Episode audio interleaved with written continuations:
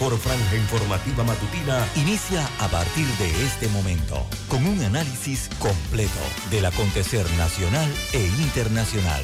Noticiero Omega Estéreo. Omega Estéreo Noticias.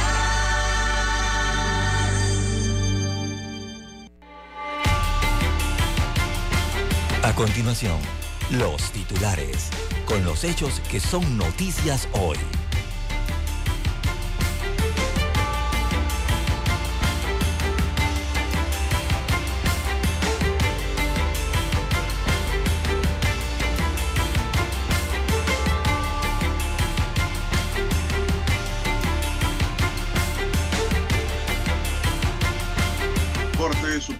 Justicia manifiesta que se reunirá el 24 de noviembre para analizar en sesión permanente demandas contra la ley número 406. También tenemos para hoy, Suntrax acude a la Comisión Interamericana de Derechos Humanos y piden auditoría del sindicato. Las manifestaciones se tomaron las calles del país ayer en gran medida también tenemos que ya la policía ha aprendido a 1.157 personas durante las acciones de protestas y también de actos vandálicos. Eh, United Airlines cancela vuelos a Panamá por disturbios civiles. Presidente Cortizo manifestó anoche en cadena nacional que hará consulta para ver la viabilidad de la derogatoria de la ley número 406 solicitada por el Suntrack. Será consultado el procurador de la administración, Rigoberto González. También tenemos que anoche hubo fiesta en el deporte panameño. Panamá se tomó el estadio Ricardo Saprissa y goleó a Costa Rica. Tres goles por cero. Panamá jugó muy bien ante un Costa Rica disminuido y con un nuevo entrenador. También tenemos que el ministro Tejada advierte que el gobierno ha agotado las instancias para abrir las vías de manera pacífica, como que ya se está derramando la, la copa. También tenemos para hoy avanza proyecto piloto de recolección de muestras biológicas de ADN en centros penitenciarios. Van a crear una base de datos. Tribunal Electoral verifica el uso del voto electrónico. SINAPROC declara alerta verde por la posibilidad de formación de una depresión tropical. También, señoras y señores, tenemos para hoy, continúa la ola de violencia y criminalidad en la calle, encuentran un sujeto amarrado y asesinado.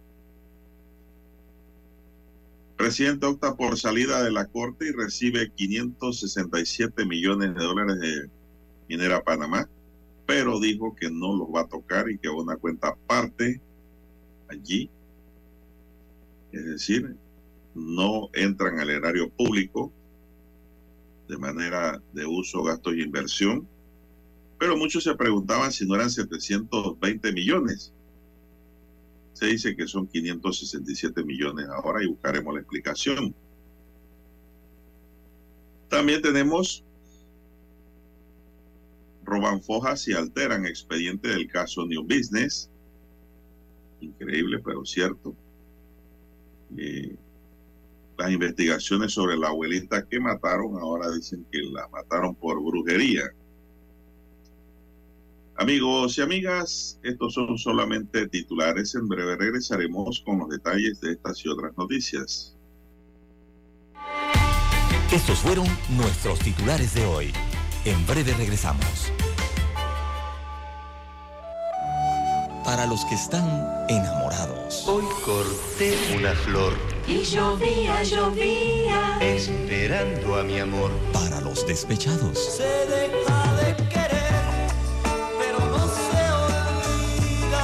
los que han dejado. Tú con Él. Para aquellos que se aman eternamente.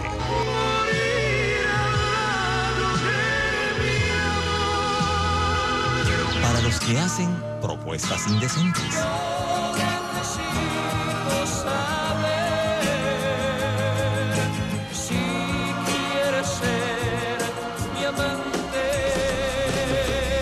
Clásicos. Clásicos del sábado, del sábado. Clásicos del sábado. Todos los sábados por Omega Estéreo 107.3, la radio sin fronteras. Escuchar Omega Stereo es más fácil que nunca. Solo busca la aplicación de Omega Stereo en Play Store o App Store y descárgala gratis. No te pierdas los mejores programas y tu música favorita. Descarga la app de Omega Stereo y disfruta a las 24 horas donde estés. Omega Estéreo, 24 horas en FM Estéreo.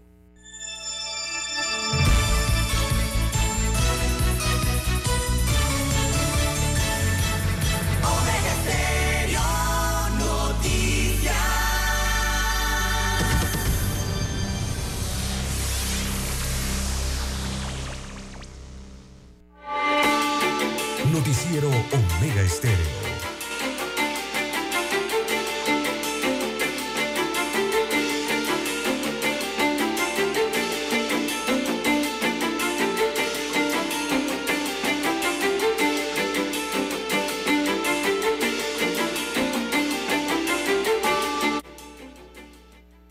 Amigos y amigas, muy buenos días. Hoy es viernes 17 de noviembre del año 2023. Dani Arauz está en el tablero de controles y en la mesa informativa les acompañamos. César Lara. Y Juan de Dios Hernández Sanjur para presentarles la noticia, los comentarios y los análisis de lo que pasa en Panamá y el mundo en dos horas de información, iniciando la jornada como todos los días con fe y devoción, agradeciendo a Dios por esa oportunidad que nos da de poder compartir una nueva mañana y de esta forma llegar hacia sus hogares, acompañarles en sus vehículos y lugares de trabajo y donde quiera que usted se encuentre a esta hora de la madrugada. Pedimos para todos salud, divino tesoro, seguridad y protección, sabiduría y mucha fe en Dios. Mi línea directa para la comunicación a través del WhatsApp y mensaje de texto es el doble seis catorce catorce cuarenta y cinco. Ahí me pueden escribir al doble seis catorce catorce cuarenta y cinco. No se ponga a llamar porque nadie le va a atender. Tiene que escribir allí a ese a ese, a ese número de WhatsApp. Don César Lara está también en redes sociales. También escríbale, don César, cuál es su cuenta. Bien, estamos en las redes sociales, en arroba César Lara R, arroba César Lara R, mi cuenta en la red social Twitter. Allí puede enviar sus mensajes, comentarios, denuncias, fotodenuncias, reporte del tráfico temprano por la mañana, incidencias, todos los ya accidentes, eh, todo lo que se encuentra en la vía, información para el resto de los conductores. Buenos días, eh, don Daniel Araúz en la técnica, a usted, don Juan de Dios, a todos los amigos oyentes. A nivel de la República de Panamá, sus provincias, sus comarcas, el área marítima donde llegan las dos frecuencias de Omega Estéreo, eh, también los que están en el canal 856 de Tigo, televisión pagada por cable a nivel nacional, Omega Estéreo llega a su televisor. Y eh, también los buenos días eh, a los amigos oyentes en el internet, Don Juan de Dios. Omega Estéreo viaja a través precisamente de omegaestereo.com, cobertura a nivel mundial, también a través de Tuning Radio y de la aplicación eh, de Omega Stereo eh, para sus dispositivos móviles o sus celulares. Si no la tiene, bueno, la puede descargar todavía, ¿no?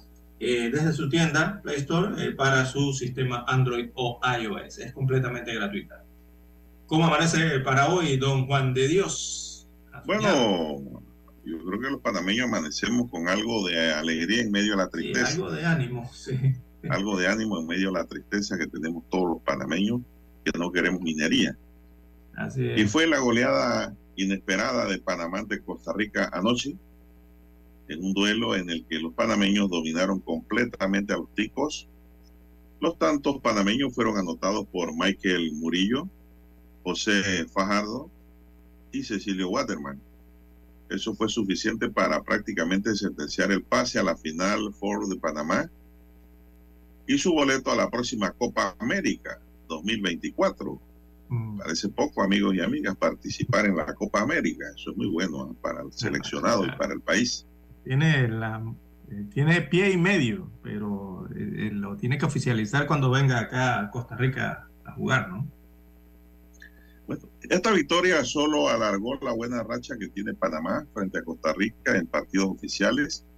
Los panameños no saben lo que es perder contra los ticos en los últimos cuatro partidos y tan solo han encajado un gol en la fase de grupo en la Copa Oro de 2023.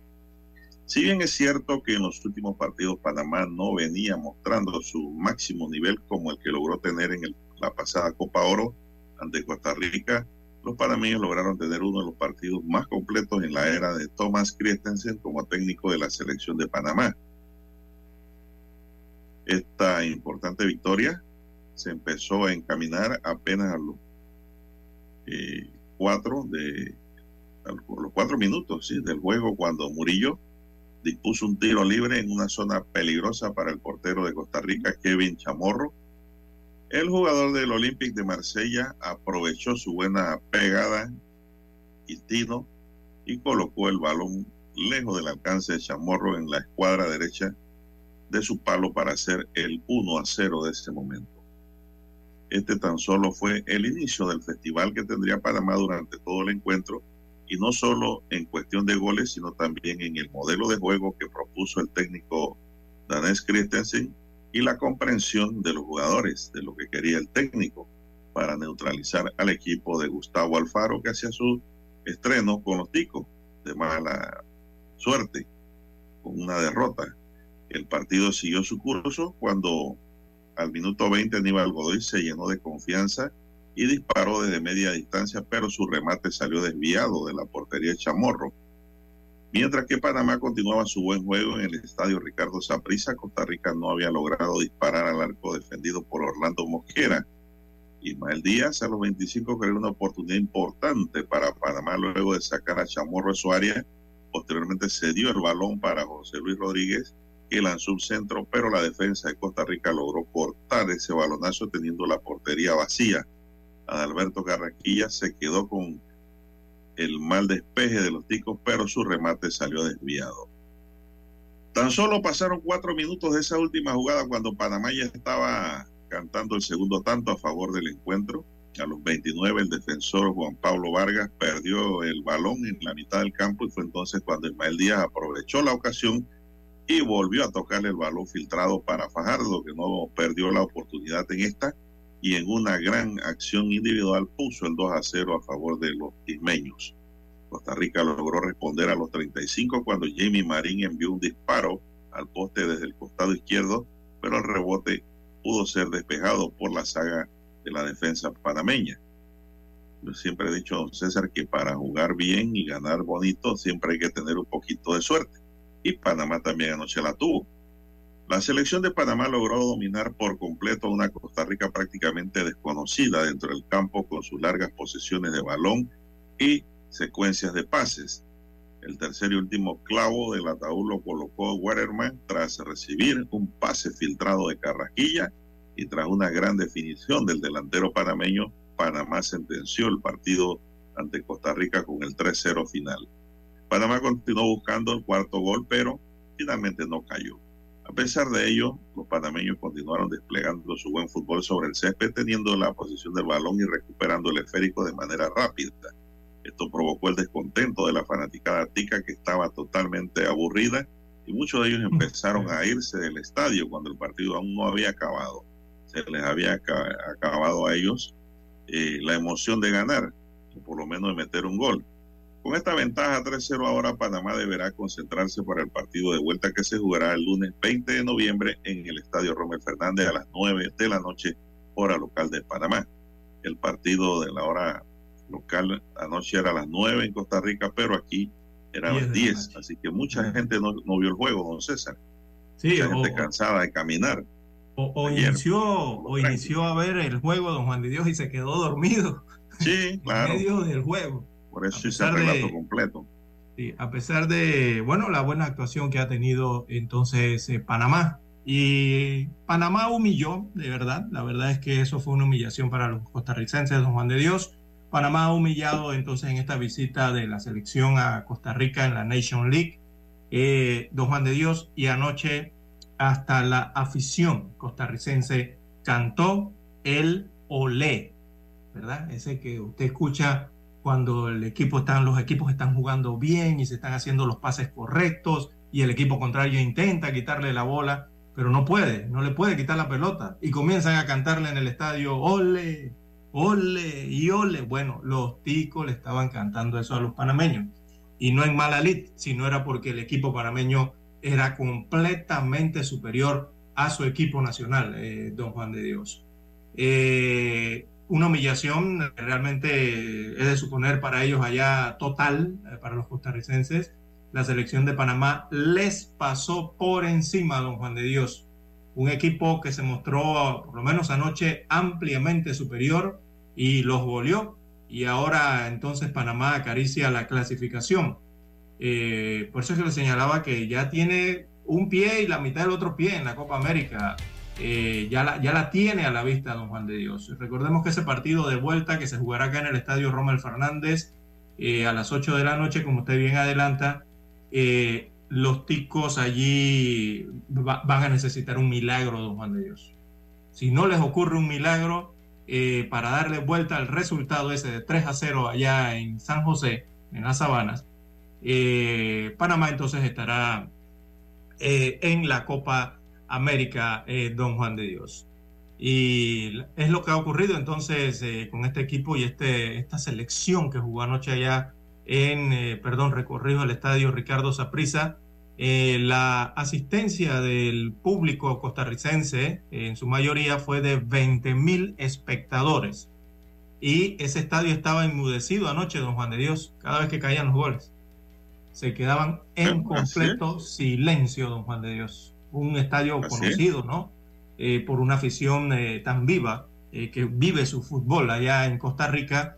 Bueno, Panamá llegó y les echó ese balde de agua fría, don Juan de Dios. Silenciado. Bueno, vamos a hacer una pausa. Sí. Don Dani, regresamos.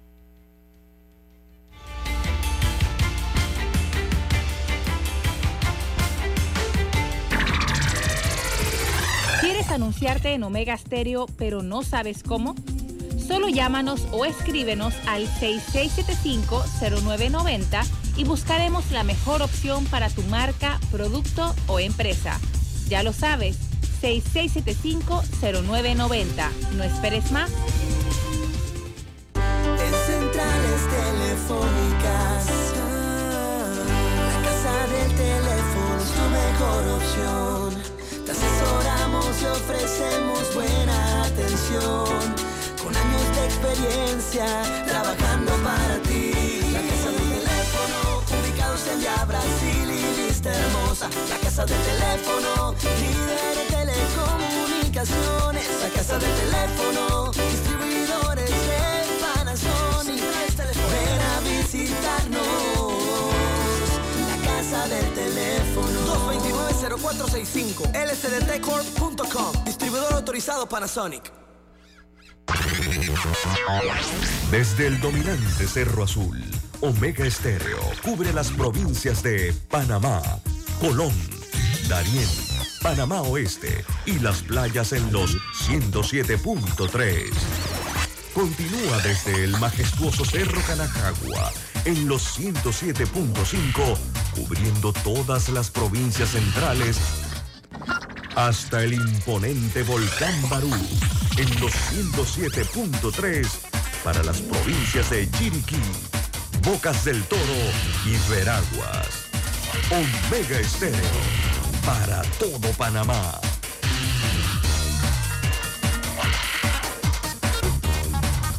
Noticiero Omega Estéreo.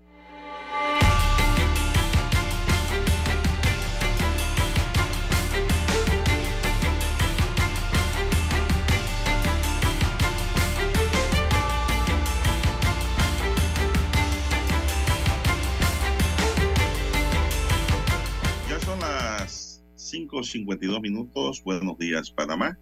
La Policía Nacional abrió ayer algunos puntos bloqueados por manifestantes antiminería en el marco de un llamado de los sindicatos a un paro nacional. La capital amaneció a un ritmo lento que fue aumentando progresivamente con ciudadanos que se movilizaban en sus autos a pie en el metro y el metrobús para llegar a sus lugares de trabajo, una situación que se repetía en otras ciudades del país que afronta esta crisis desde hace casi un mes.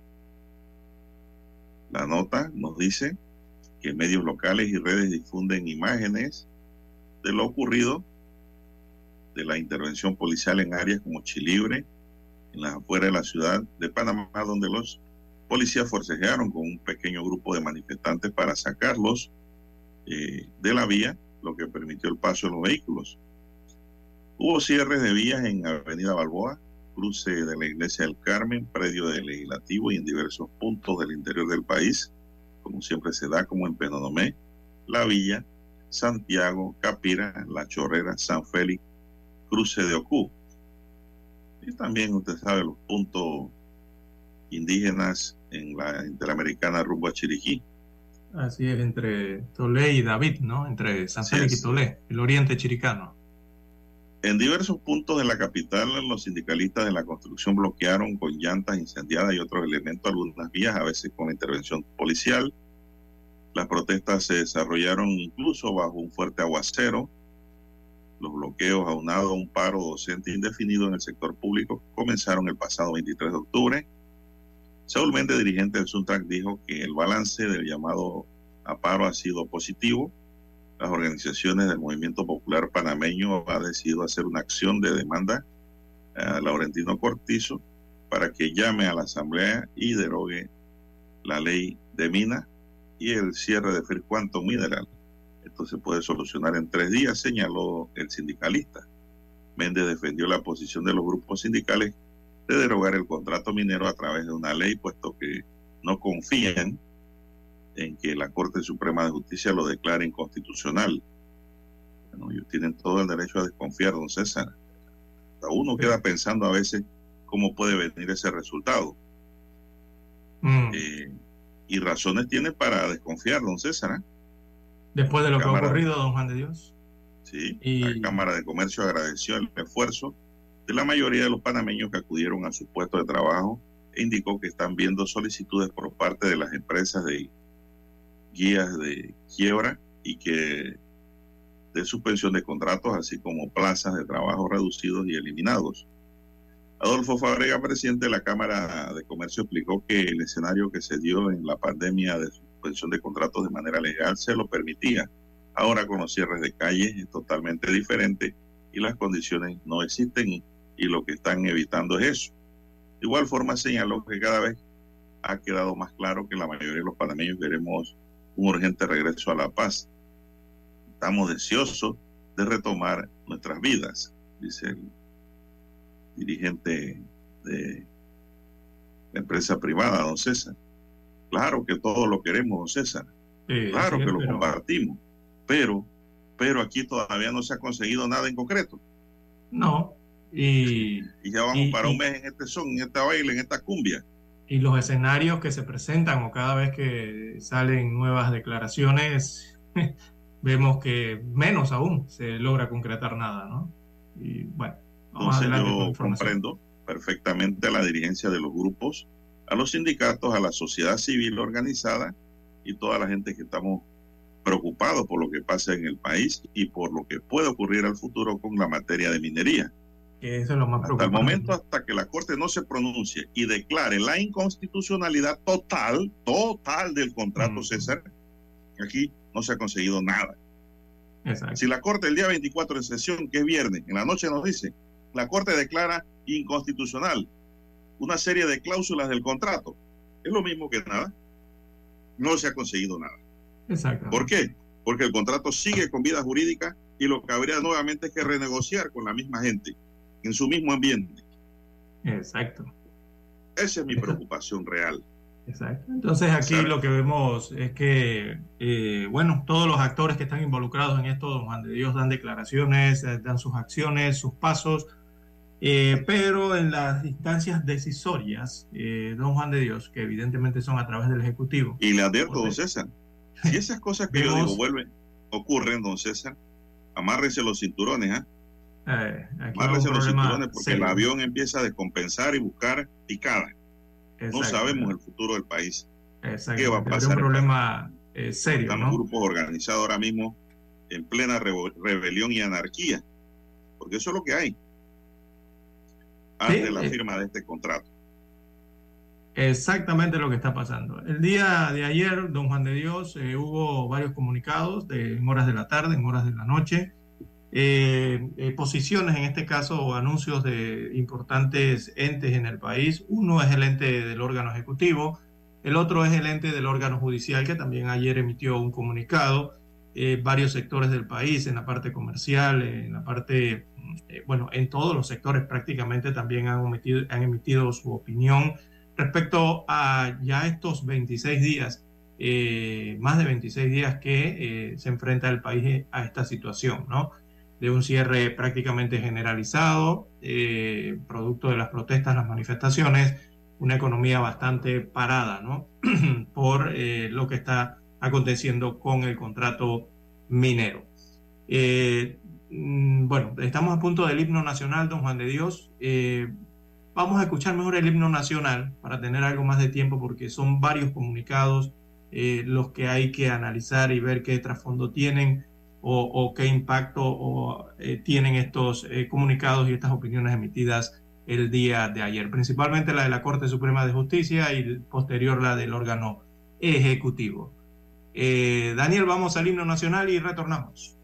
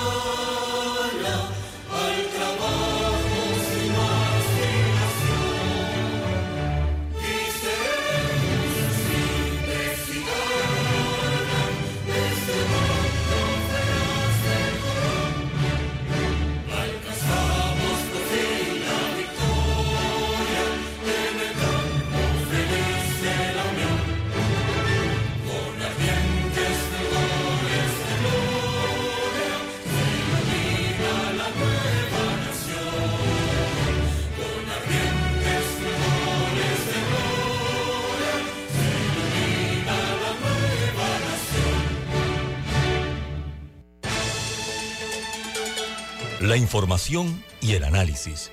En perspectiva. De lunes a viernes, de 7.30 a 8.30 de la mañana. Con Guillermo Antonio Adames, Rubén Darío Murgas y Camila Adames Arias. En perspectiva. Por los 107.3 de Omega Estéreo. Noticiero Omega Estéreo.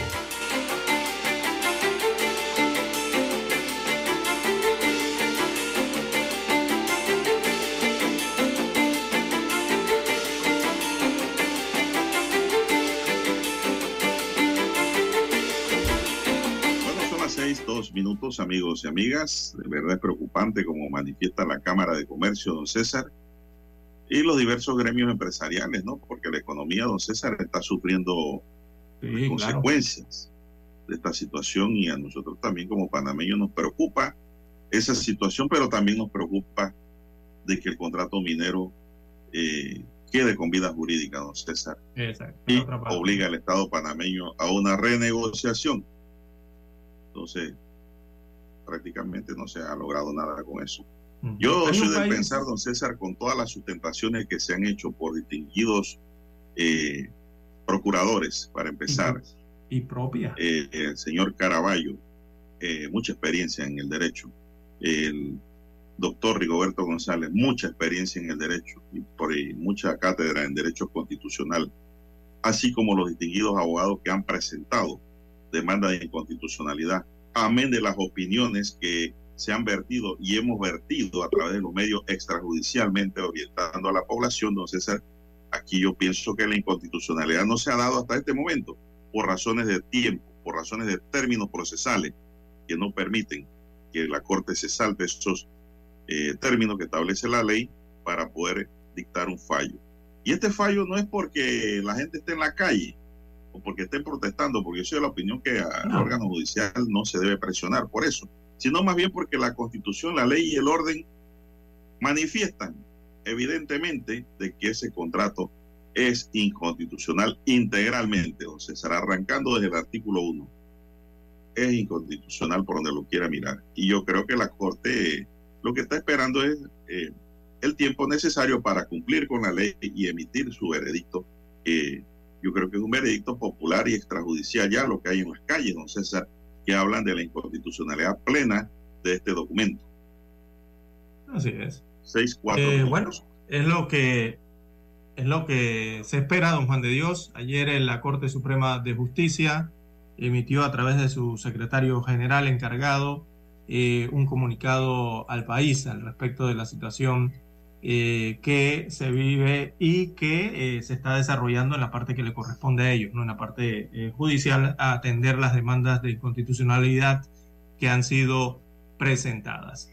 Así que, pocas palabras, lo que anunció la Corte Suprema de Justicia anoche es que ese órgano judicial se va a reunir un día viernes, será el día, fijado fecha, el viernes 24 de noviembre, eh, se va a reunir el Pleno eh, de la Corte Suprema de Justicia. Y bueno, es un viernes, don Juan de Dios, y en el preludio de un fin de semana, Pero acuérdese, iniciará la emisión del fallo sobre la inconstitucionalidad del contrato minero. acuérdese algo, don César. Eh, ya Panamá protesta fines de semana y día feriado. Ajá. Ya Panamá no es el de antes que protestaba de lunes a viernes de 8 a 5. No, señor, esto cambió. Y Sal de las redes, don César, ha tomado como una pequeña pausa que tiene un gran poder de convocatoria siempre en el área de la avenida Balboa y Cinta Costera, porque ellos están en vigilia permanente en la En la Corte Corte. Suprema de Justicia, esperando el fallo. ¿no?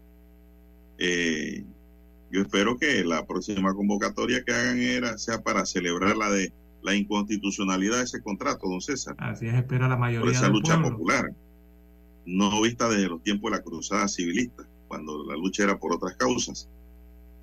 Ahora la juventud, sobre todo, yo siempre he puesto a la juventud en los hombres del mañana eh, y mujeres del mañana, pues han tomado conciencia de lo que es ser un ciudadano y las protestas son espontáneas, don César. Espontáneas en los panameños, de manera Bueno. propia. Eh, José Calvo Castillo, entonces secretario general de la Corte, dio ese anuncio anoche. Me parece dentro de los anuncios que, dio, que dieron por lo menos los dos órganos del Estado que ayer hablaron. eh, la Asamblea Nacional está completamente silenciada, don Juan de Dios, después de lo que aprobaron allá en la Asamblea Nacional con este contrato minero. Ellos saben lo que aprobaron y lo que hicieron. Así que me parece que de los dos mensajes, eh, el más importante es el de la Corte Suprema de Justicia, don Juan de Dios. Está por arriba a pesar de, las declaraciones del presidente constitucional anoche. Me parece que el de la Corte es de mayor relevancia. Y están anunciando entonces, reitero, que en sesión permanente a partir del próximo viernes 24 de noviembre eh, se van a reunir ya en sesión permanente todos los nueve magistrados para asumir su decisión eh, y señala a la Corte Suprema de, en el menor tiempo posible, y lo remarcan, sobre las demandas de inconstitucionalidad a la ley 406 que renovó el contrato entre el Estado panameño y Minera Panamá, que es la subsidiaria de First Quantum Limited, eh, Mineral, ¿no? En este caso. Así que básicamente lo que han eh, anunciado la Corte Suprema de Justicia, eh, dando, eh, fijando esa fecha del 24 de noviembre, que es una fecha a la que hay que estar, vigil estar vigilante don Juan de Dios, allí. Bueno, parte de lo que se dio ayer. Ayer también se dio, se dio un mensaje a la nación, un tercer mensaje a la nación, don Juan de Dios, por parte del presidente constitucional Laurentino Cortizo Cohen, presidente constitucional de la República de Panamá. Eh, eh, y dentro del mensaje presidencial, bueno, hay encerrados varios mensajes más dentro del mismo mensaje. Así que el presidente Cortizo eh, ha señalado en su mensaje presidencial básicamente que va a esperar, va a esperar el fallo de las demandas de inconstitucionalidad interpuestas ante la Corte Suprema eh, de Justicia. Eh, eso por una parte. Por otra parte, don Juan no, Dios que lo hizo unas advertencias a la población, ¿no? Que eh, seguramente no cayeron para nada bien ante la población. ¿Tiene el mensaje, don Juan de Dios? No, no, no, estoy buscándolo en los medios y todos tienen, son trazos. Pedazos. Sí, es que está extenso el mensaje. Eh, en síntesis, don Juan de Dios, ayer lo que el presidente constitucional en este tercer mensaje, yo no sé, pero don Juan de Dios, yo creo que todos los escucharon el día de ayer y hizo unas advertencias que tienen que ver con la parte de las leyes. Arranquemos por allí, eh, esta parte. Bueno, el mandatario, don César, rechazó tácitamente derogar la ley 406 del contrato minero y prefirió decir que va a esperar el fallo, como la mayoría de los panameños, de las demandas de inconstitucionalidad interpuestas ante la Corte. El gobernante pidió respetar el Estado de Derecho y la institucionalidad de los órganos del Estado, por lo que solicitó esperar los tiempos que determinan los fallos de la Corte para acatar el fallo que emitan los magistrados sobre la ley de contrato minero.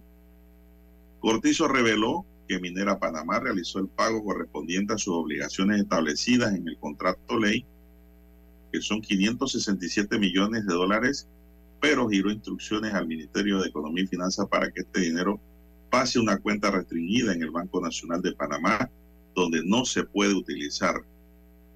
El mandatario dijo que el gobierno ha evitado caer en las provocaciones de grupos que recurren a la confrontación y advirtió que esas manifestaciones violentas no quedarán impunes y que se trabaja en la aprehensión y conducción de quienes atentan contra la privación de la libertad individual, la personalidad jurídica del Estado y apología del delito, daños a la propiedad pública y privada. Eso fue una advertencia, don César, que le hizo a la población. En pocas palabras, en, pocas palabras, yo entiendo que van a ordenar detener a los dirigentes. Sí, exactamente, ¿no? Prácticamente. Y todo aquel eh, que participe, don César, en marchas y protestas que se puedan tornar violentas. Pero para que una protesta se torne violenta, entonces solo basta que un guardia, un policía suelte una bomba lacrimógena. Ese mismo gas te da ganas de luchar, don César. Eso es para los que no han estado en esas manifestaciones.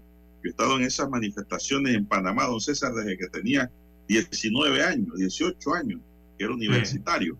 Y ese gas lo que te provoca es una ira te pone a correr y a sudar y a botar lágrimas y a lagrimear y a moquear, pero también te da como una ira. Molesta. Entonces son las consecuencias de los gases lacrimógenos, don César. Y pues, don César, eh, me parece... A solicitar una consulta al procurador de la administración también. Sí. Eh, Minera Panamá explicó que tras este desembolso inicial que cubre el periodo comprendido entre diciembre de 2021 y octubre de 2023, se estarán realizando otros pagos adicionales a comienzo de 2024, así como durante el desarrollo de las operaciones. Pero el presidente ha dado órdenes que esos dineros no se pueden tocar, no sé, porque si esto lo declaran inconstitucional, hay que devolverlo. No hay contrato. Entonces usted no puede coger el dinero, don César, gastárselo y esperar que el contrato se rompa por una decisión soberana de la Corte Suprema de Justicia al de que la declarase inconstitucional. Por eso el presidente ha dicho que esos dinero hay que mantenerlos allí, congelado o buen recaudo. Esto, aquí, no César, aquí donde está lo preocupante, ¿no? De lo que vaya a ocurrir al futuro. Pero yo pienso que Panamá no debe contar con esos dinero porque ese contrato, don César, no debe ir porque hay una incertidumbre al respecto también, ¿no? Y, bueno, ya se ha conocido del, lo que ocurrió con el contrato anterior y que las bases de este nuevo contrato en su mayoría son precisamente las del contrato anterior, que ya tenía una, un fallo de inconstitucionalidad, pero que lastimosamente no se ejecutó, no se cumplió. Y bueno, allí se llevaba un desacato por varios años, ¿no? Que al final nunca se cumplió y ahora apareció esta nueva situación con este nuevo contrato eh, minero, don Juan de Dios. En el mensaje presidencial, el tercer anuncio fue que va a solicitar al Procurador General de la Administración, Rigoberto Montenegro, eh, le elevó una consulta, el presidente, don Juan de Dios, el Ejecutivo, le ha elevado una consulta a la Procuraduría de la Administración para ver la factibilidad, o que se determine la factibilidad de una derogatoria a la ley 406. Recordemos que hay ciertos grupos eh, también dentro de las protestas que están pidiendo es la derogatoria de la ley 406. Otros esperan entonces el fallo eh, por parte de la Corte Suprema de Justicia.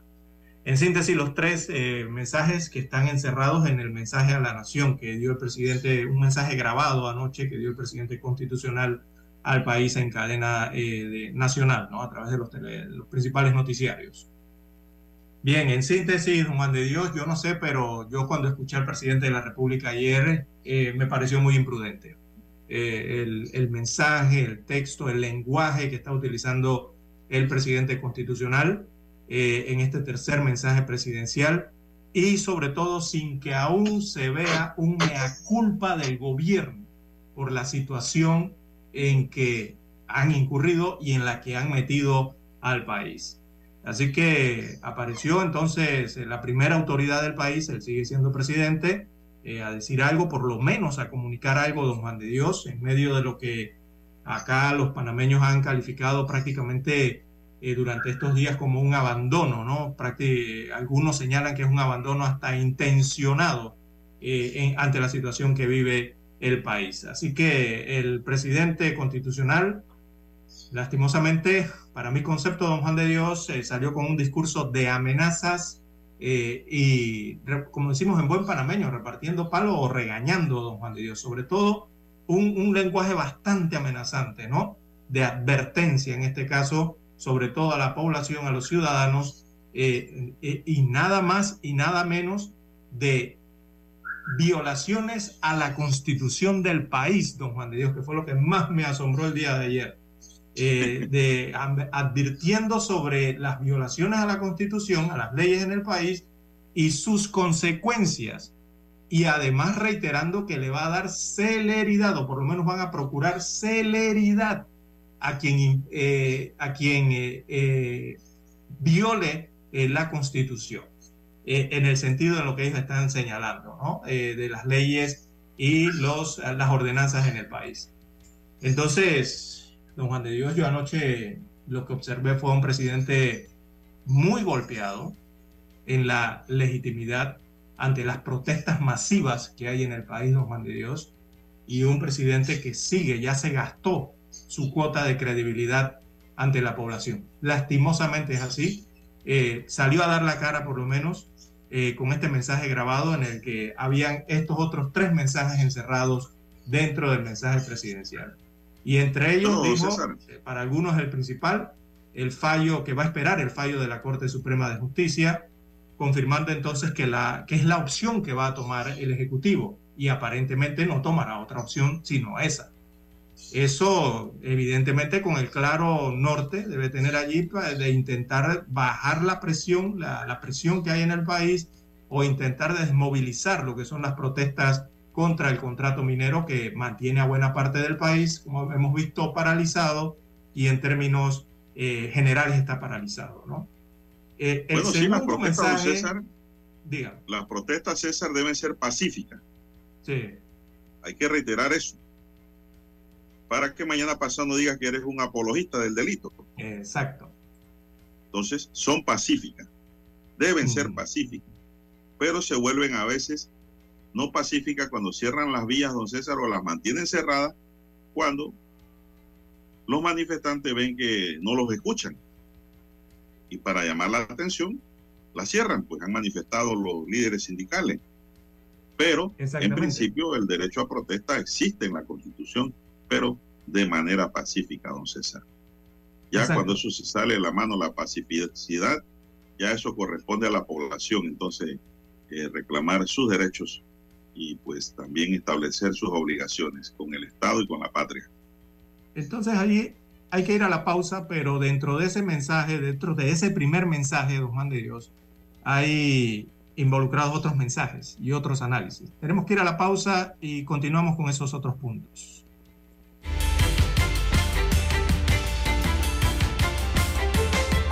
Noticiero Omega Estéreo.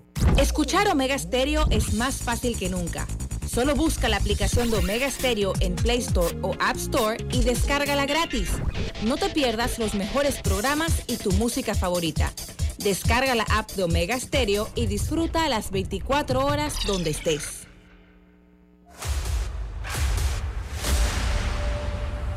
Desde los estudios de Omega Estéreo, establecemos contacto vía satélite con la voz de América.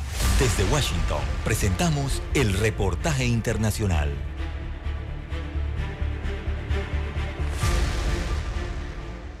El FBI y el Departamento de Seguridad Nacional alertaron sobre posibles ataques terroristas en Estados Unidos. Celia Mendoza nos tiene los pormenores y nos explica cómo el conflicto entre Israel y Hamas ha incrementado las amenazas. No podemos y no descartamos la posibilidad de que jamás u otra organización terrorista extranjera pueda aprovechar el conflicto actual para llevar a cabo ataques aquí en nuestro propio suelo. El director del FBI, Christopher Wray, sonó las alarmas ante el Congreso, asegurando que el conflicto en el Medio Oriente ha elevado aún más las amenazas terroristas de individuos u organizaciones contra Estados Unidos. Desde el 7 de octubre hemos visto un desfile de organizaciones terroristas extranjeras que sugieren ataques contra estadounidenses y sus aliados. Hezbollah expresó su apoyo y elogió a Hamas y amenazó con atacar intereses de Estados Unidos en el Medio Oriente. Al-Qaeda hizo el llamado más específico de los últimos cinco años para atacar Estados Unidos. El secretario de Seguridad Nacional, Alejandro Mayorkas, afirmó que ya su departamento registra un incremento en el número de incidentes producto del conflicto actual entre Israel y Hamas. En los días y semanas posteriores al ataque, hemos respondido a un aumento de las amenazas contra las instituciones judías, musulmanas y árabes estadounidenses en todo nuestro país. El odio dirigido a las comunidades e instituciones de estudiantes judíos se suma al incremento antisemitismo en los Estados Unidos y en todo el mundo. Mallorca se explicó que el ambiente en este último mes refleja la creciente amenaza que se ha expandido llegando al nivel más alto desde la fundación de su departamento hace 20 años en respuesta al ataque terrorista del 11 de septiembre de 2001. Celia Mendoza, Voz de América, Washington. Escucharon vía satélite desde Washington el reportaje internacional. Omega Estéreo, cadena nacional. ¿Sabe usted qué canción estaba de moda cuando nació?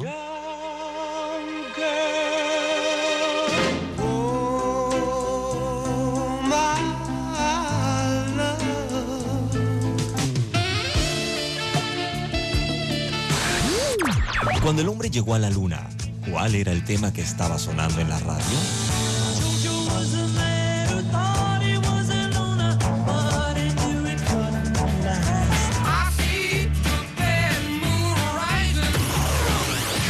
Clásicos del sábado. Todos los sábados, por Omega Estéreo, la radio sin fronteras. Noticiero Omega Estéreo.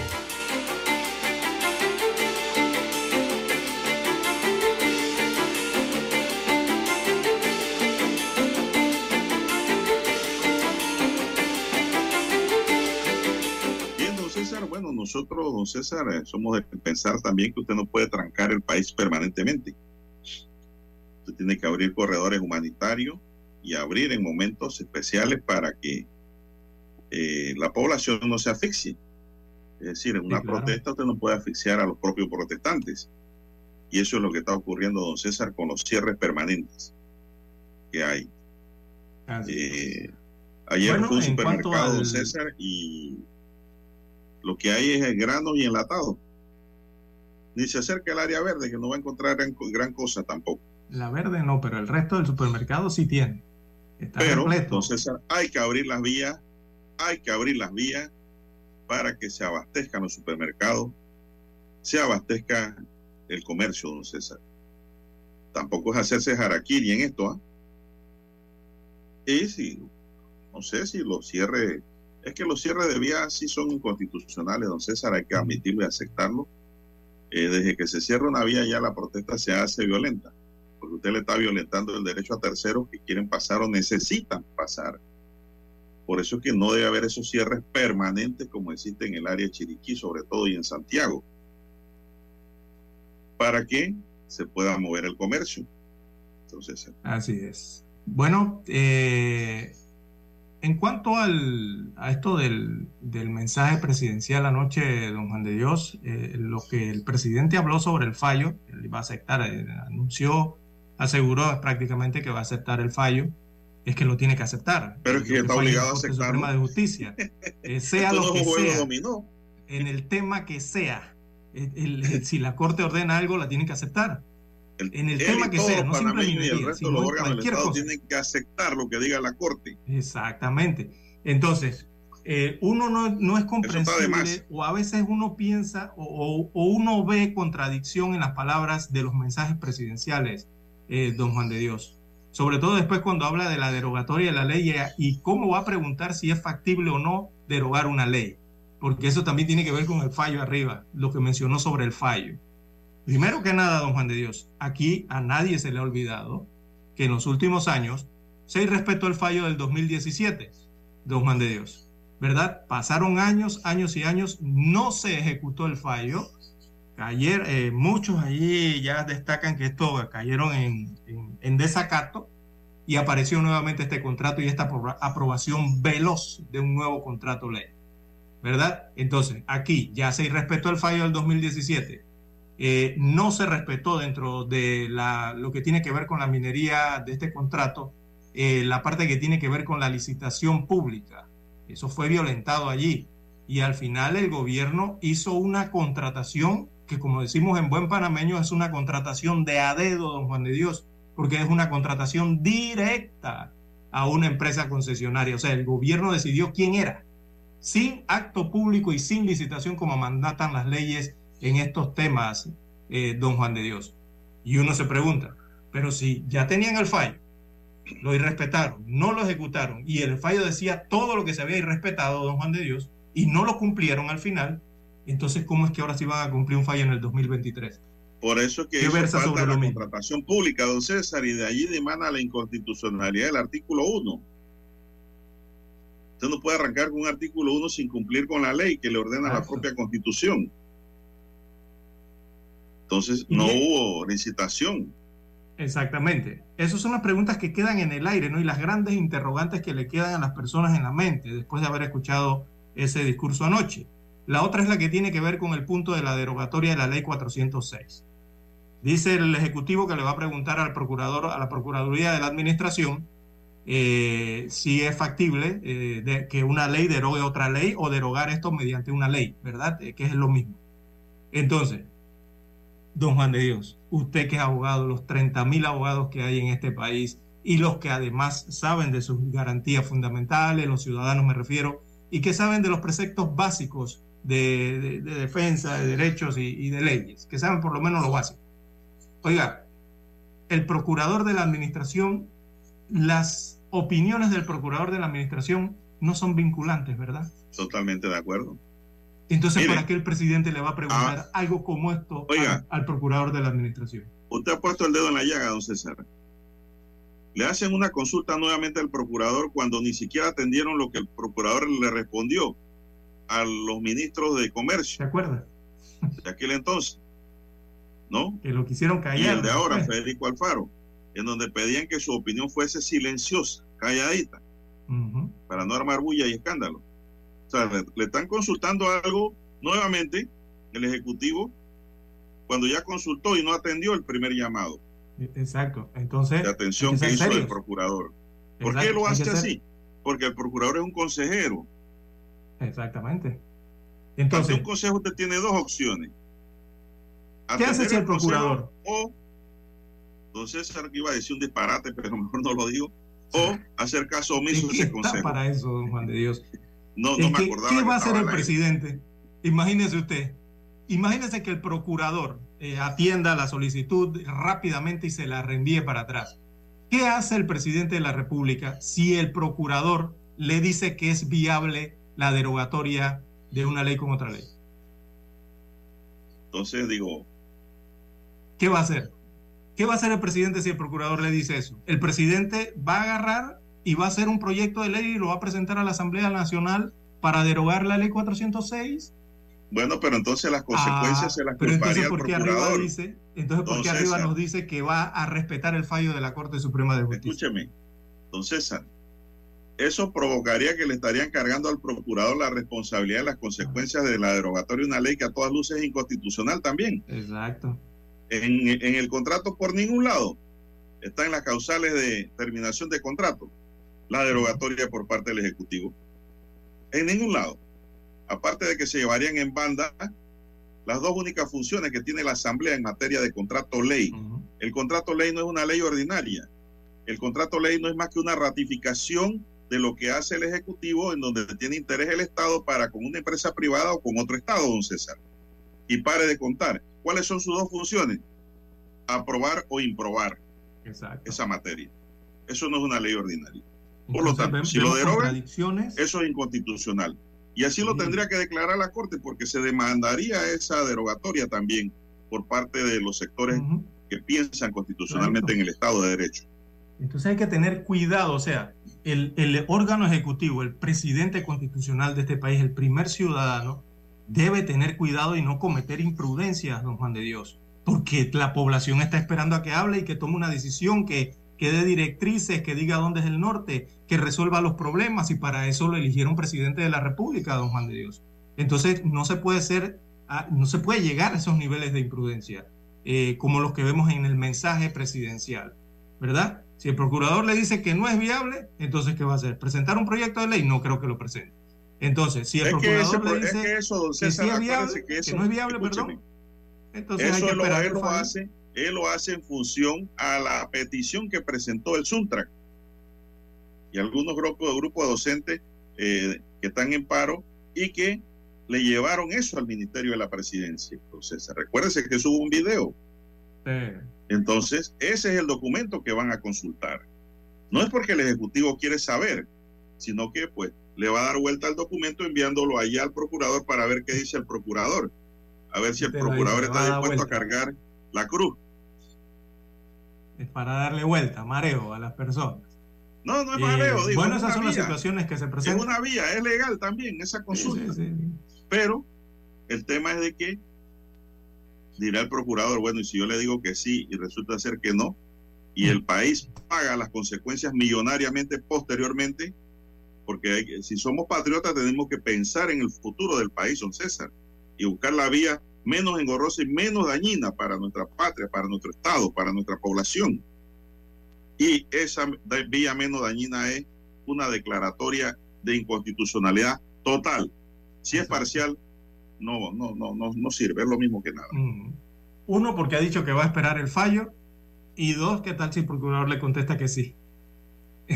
Ahí está el detalle. O sea, una cosa como que no se correlaciona mucho con la otra o parecen entrar en contradicción eh, dentro del mensaje presidencial.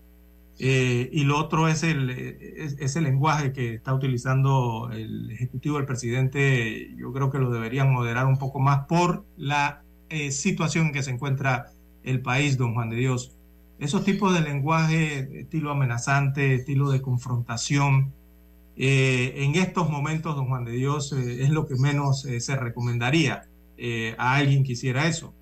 Pero bueno, eh, así lo ha dicho el presidente constitucional el día de ayer por la tarde. Mire, yo, yo, yo, yo entiendo entre líneas que lo que ha dicho el presidente no es una amenaza, es una advertencia. Y lo que ha querido decir es que, bueno, si el fallo sale inconstitucionalmente, parcialmente, o lo declaran constitucional, el primero que vaya a la calle a cerrar vías, a hacer daño, lo meto preso.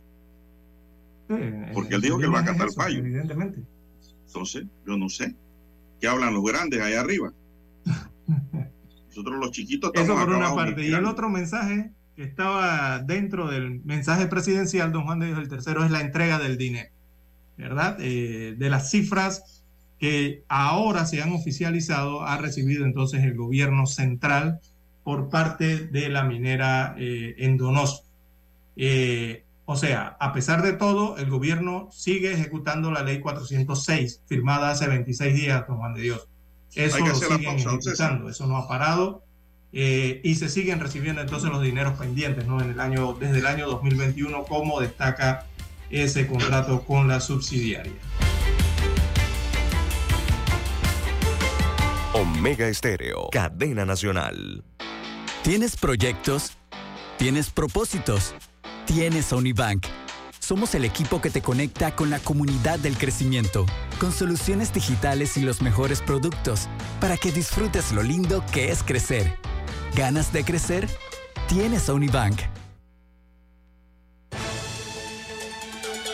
La información y el análisis en perspectiva. De lunes a viernes, de 7.30 a 8.30 de la mañana con Guillermo Antonio Adames, Rubén Darío Murgas y Camila Adames Arias. En perspectiva. Por los 107.3 de Omega Estéreo.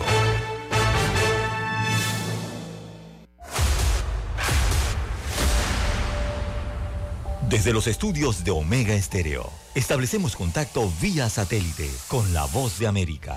Desde Washington, presentamos el reportaje internacional.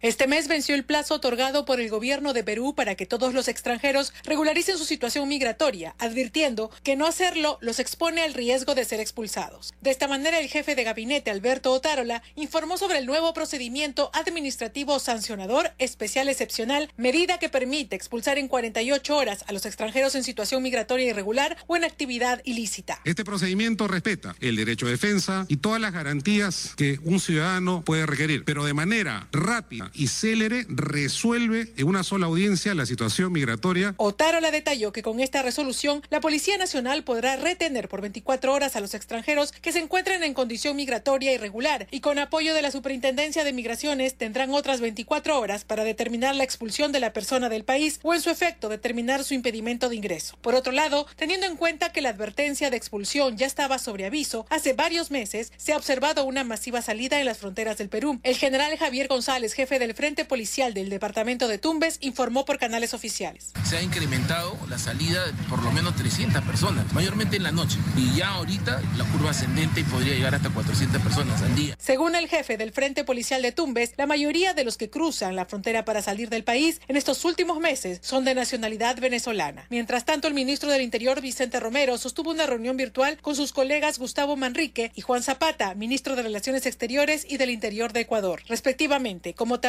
con representantes de la Cancillería de Colombia para coordinar acciones que permitan el retorno voluntario de extranjeros que se encuentren en el territorio nacional de forma irregular bajo un enfoque humanitario. Silvia González, Voz de América, Perú. El Estado de Venezuela pidió a la Corte Internacional de Justicia rechazar la solicitud de medidas provisionales presentada por Guyana contra el referendo consultivo en defensa del Esequibo que Venezuela realizará el 3 de diciembre y alertó que representa un intento de utilizar esa instancia para intervenir en asuntos internos del país. La vicepresidenta de Venezuela, Delcy Rodríguez, aclaró que la participación de Venezuela en la audiencia oral no implica el reconocimiento de la Corte sobre la disputa territorial con Guyana e insistió en que es inaceptable que se pretenda abrogar el orden constitucional venezolano, intentando impedir la consulta e insistió en que nada la impedirá. Porque es agresor, es socio, está aliado con el gobierno de los Estados Unidos para agredir a Venezuela. Hemos desmontado las mentiras, hemos demostrado que Guyana no es ninguna víctima. Macane Moyd, abogado del Estado venezolano, alegó que el referendo es un tema interno que no tiene efecto perjudicial sobre el supuesto título de Guyana sobre el Esequibo no solamente irían en contra de la jurisprudencia constante de la Corte, sino que además serían inapropiadas desde el punto de vista legal a la luz de las acciones cerradas de Guyana. Venezuela realizará un referendo consultivo en el que, entre otras preguntas, consultará a los venezolanos si aprueba anexar la Guyana Esequiba, territorio en disputa de unos 160 mil kilómetros cuadrados, como un Estado, e incorporarlo al mapa del territorio venezolano, y si reconocen la jurisdicción de la Corte para resolver la controversia territorial. La histórica controversia entre Venezuela y Guyana por el territorio Esequibo, zona rica en recursos naturales, escaló en meses recientes luego de que el gobierno de Nicolás Maduro rechazara una licitación petrolera llevada a cabo por Guyana argumentando que las áreas costeras están en disputa. Carolina Alcalde, Voz de América, Caracas. Escucharon vía satélite desde Washington el reportaje internacional. Escuchar Omega Stereo es más fácil que nunca.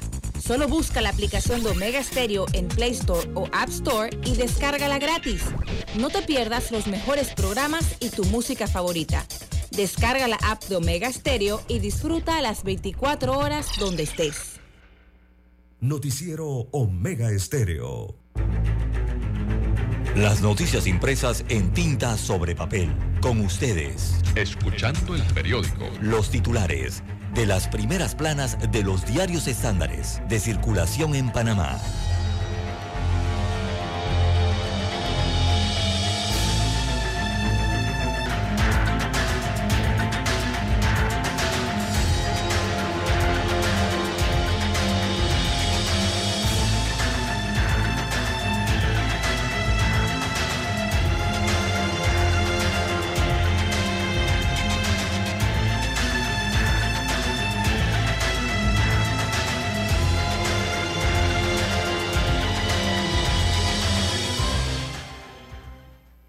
Bien, amigos oyentes, el diario La Prensa titula para el día de hoy, eh, principal reportaje, un país en completa incertidumbre. Así que la incertidumbre, los bloqueos de calles y el paro en las escuelas públicas son fotografías esenciales de un país en crisis. Ayer jueves fue un día extremo.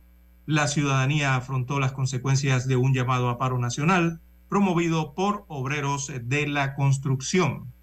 Así que muestra una serie de fotografías eh, del diario La Prensa de las protestas eh, desarrolladas el día de ayer. Una de ellas, tomemos esta del Chorrillo. Allí se observan a ciudadanos encapuchados, eh, se enfrentaban a los agentes de la Policía Nacional que intentaban reabrir las avenidas en este punto de Ciudad Capital. Así también se registró en otros puntos del interior de la República eh, para intentar reabrir las vías.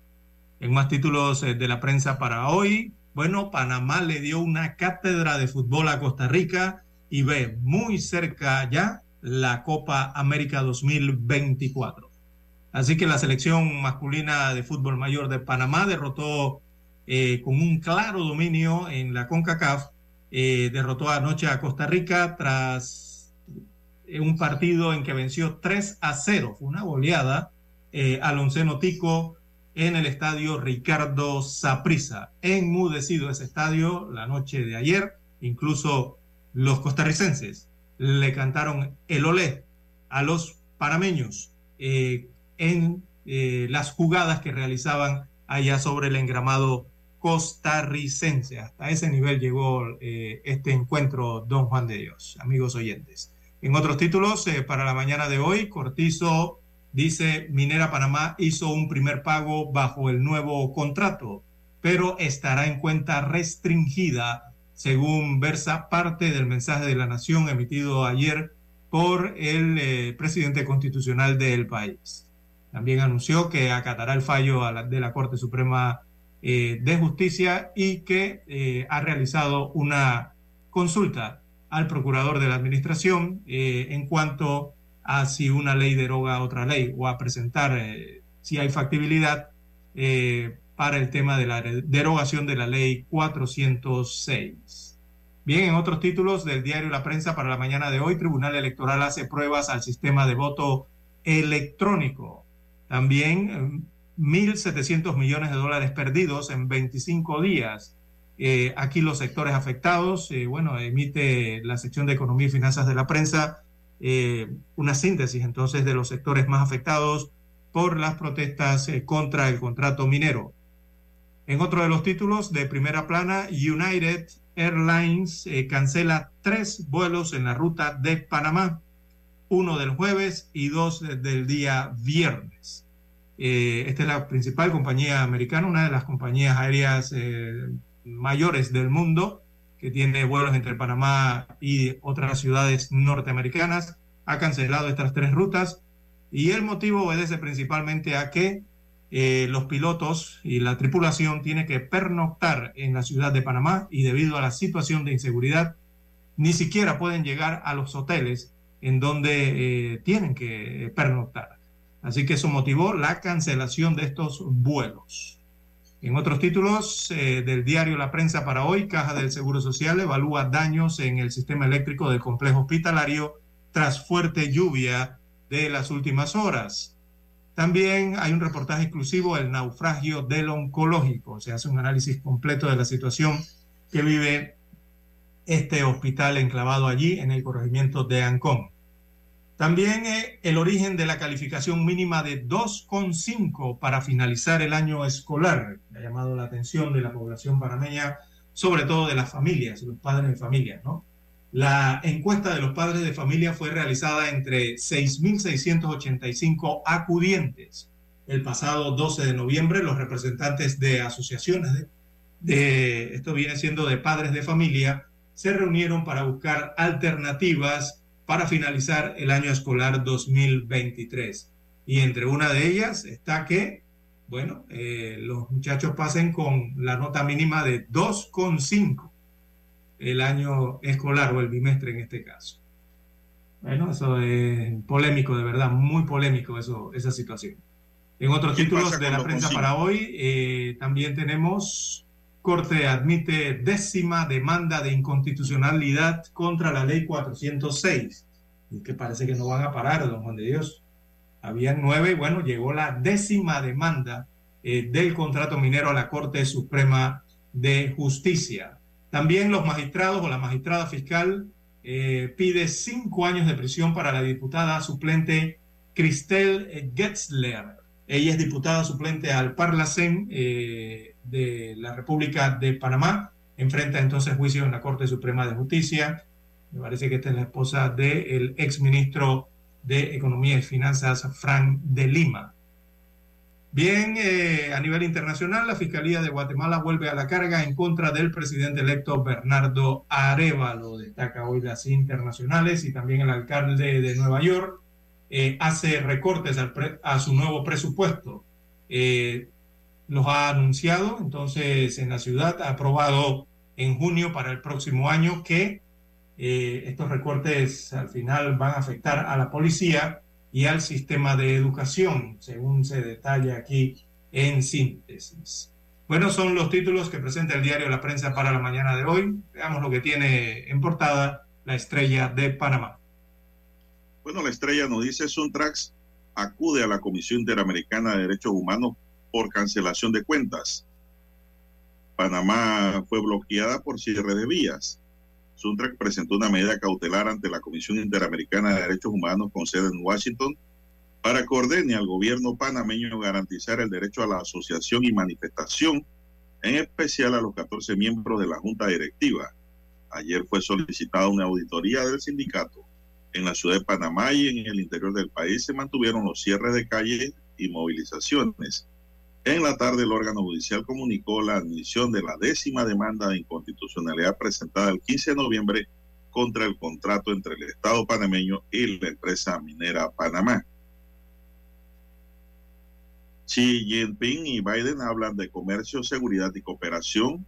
Los mandatarios de China, Xi Jinping, y de Estados Unidos, Joe Biden, se reunieron y conversaron en temas de relevancia como la competencia comercial justa, la cooperación en materia de antinarcóticos, la reanudación de las comunicaciones entre militares y la cuestión de Taiwán, entre otros. El encuentro que parece escribir un nuevo capítulo en las relaciones bilaterales de ambos países se celebró en el Jardín de Filoli de San Francisco. Panamá cae eliminado en el Mundial Sub-17. Fue todo para la selección Sub-17 de Panamá. A pesar de haber sumado dos puntos, Panamá no logró pasar a la siguiente fase y se despide del Mundial de la Sub-17. Elecciones de San Felipe se mantendrán a pesar de la solicitud hecha por la Fiscalía Electoral para suspender las elecciones en el corregimiento de San Felipe por la diferencia entre la cantidad de personas censadas en comparación con las inscritas en el padrón electoral, las elecciones se realizarán luego de que el Tribunal Electoral calificara la solicitud como improcedente. Bruno Sacrison, impulsor de las agrotecnias limpias en Panamá, o agrotecnologías limpias, en Panamá se desarrolla una alternativa para la sustentabilidad agroalimentaria utilizando bioinsumos para proteger la salud humana y el ambiente de los efectos nocivos de, la, de los agroquímicos. En otros titulares, Pedro Sánchez se queda a otro periodo. El socialista fue reelegido el jueves presidente del gobierno español por el Congreso, tras prometer una ley de amnistía para los independentistas catalanes, lo que le ha valido descontento en las calles y duras acusaciones de la oposición. Y también hoy la estrella nos dice aumentan costos, aumentan los casos de cáncer de pulmón en la región. Un estudio sobre este tipo de patología destaca el aumento de los casos en la región y recalca la urgencia de implementar medidas y políticas públicas para mejorar su detección temprana. Amigos y amigas, estos son los titulares para hoy de la Estrella de Panamá y concluimos con ello la lectura de los titulares correspondientes a este viernes.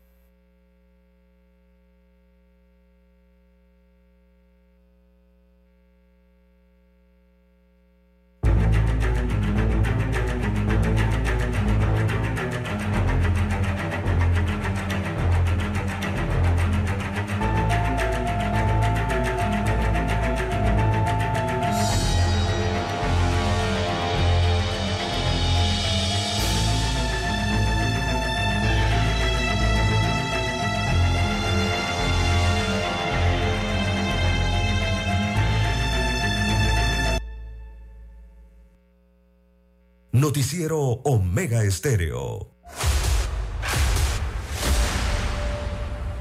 Desde los estudios de Omega Estéreo, establecemos contacto vía satélite con la voz de América.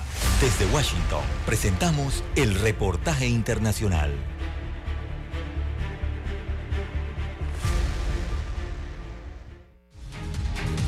La crisis de seguridad en Ecuador ocupa un renglón importante en el proceso de traspaso de poder al presidente electo Daniel Novoa. Desde Quito, Néstor Aguilera nos informa sobre el Consejo de Seguridad donde el Guillermo Lazo, el mandatario saliente, da cuenta de la situación de seguridad.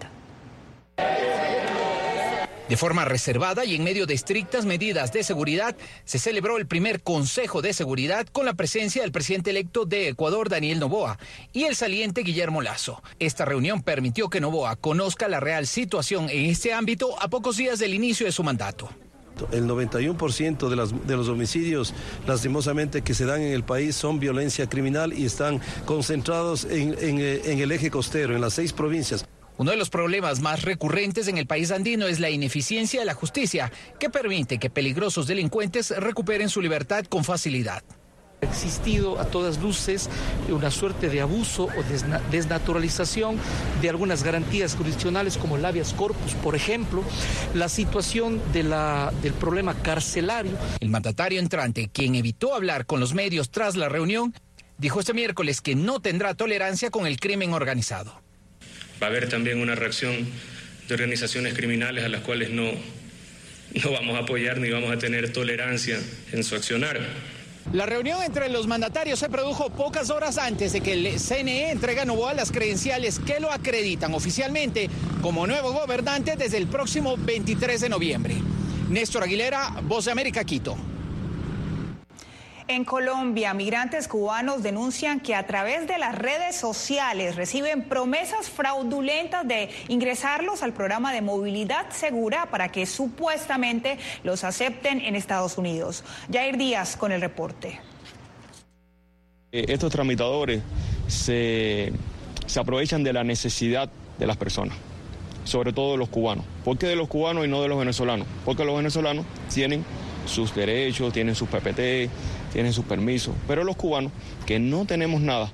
Duani González es cubano residente en Colombia y tiene la esperanza de llegar a Estados Unidos a través del programa de movilidad segura, pero denuncia que los nacidos en la isla son víctimas de falsos tramitadores. Ellos te contactan por, por las redes sociales porque uno publica su necesidad, publica su, su deseo de trabajar y ellos te llaman al WhatsApp. El modus operandi de estas bandas delincuenciales inicia en las redes sociales, donde les venden un aparente proceso legal respaldado por un supuesto bufete de abogados y les prometen ser aceptados por Estados Unidos para migrar de manera legal. No sé cómo consiguieron el número de WhatsApp, pero me contactaron para ofrecerme una cédula de, de identidad falsa. Desde la Agencia de la ONU para los Refugiados, ACNUR y la OIM llaman a los migrantes a no caer en estas redes y recuerdan que solo hay un conducto regular, la plataforma oficial de movilidad segura. Las aplicaciones al programa no tienen ningún costo y no requieren intermediarios.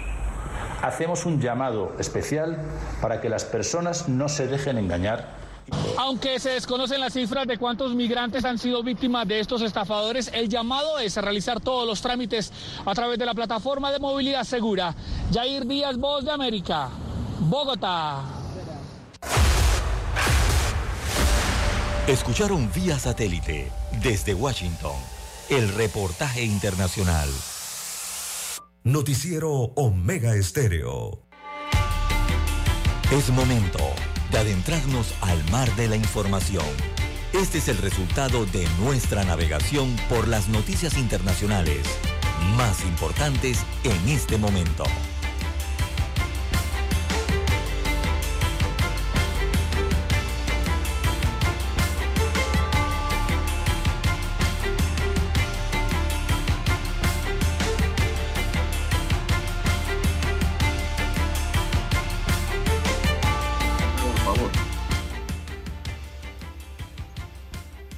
Bien, señoras y señores, en el predio de la información de carácter internacional tenemos que el presidente de los Estados Unidos, Joe Biden, y de China, Xi Jinping, llegaron a un acuerdo para frenar la producción ilícita de fentanilo, el potente opioide que se cobra la vida de casi 200 estadounidenses al día. Miren esa cifra. Alarmante. 200 estadounidenses al día.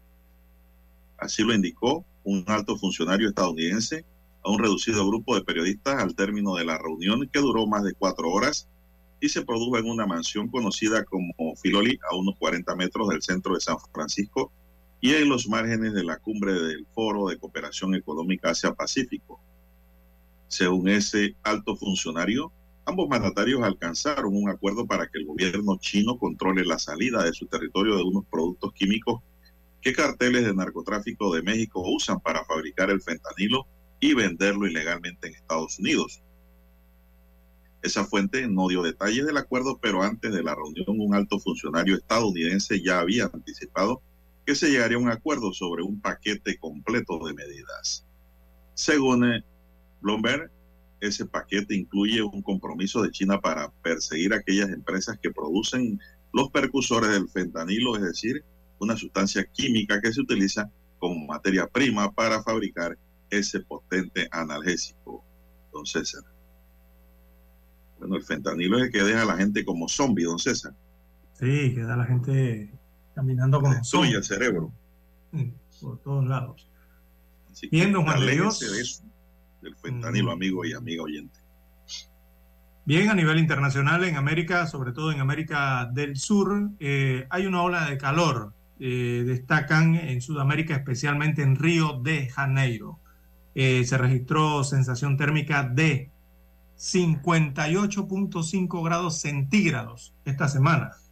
Se están friendo por allá, don Juan de Dios. Así que la han denominado ya una como ola de calor en Sudamérica. Las previsiones de temperaturas eh, a dos metros de la superficie eh, de cada día eh, se están monitoreando. En los últimos días se han registrado temperaturas récord en Brasil, el más afectado por las altas temperaturas que también se han sentido en Bolivia, en Paraguay y algunas zonas de Perú y también de Argentina, según destacan las eh, informaciones internacionales que llegan desde el sur.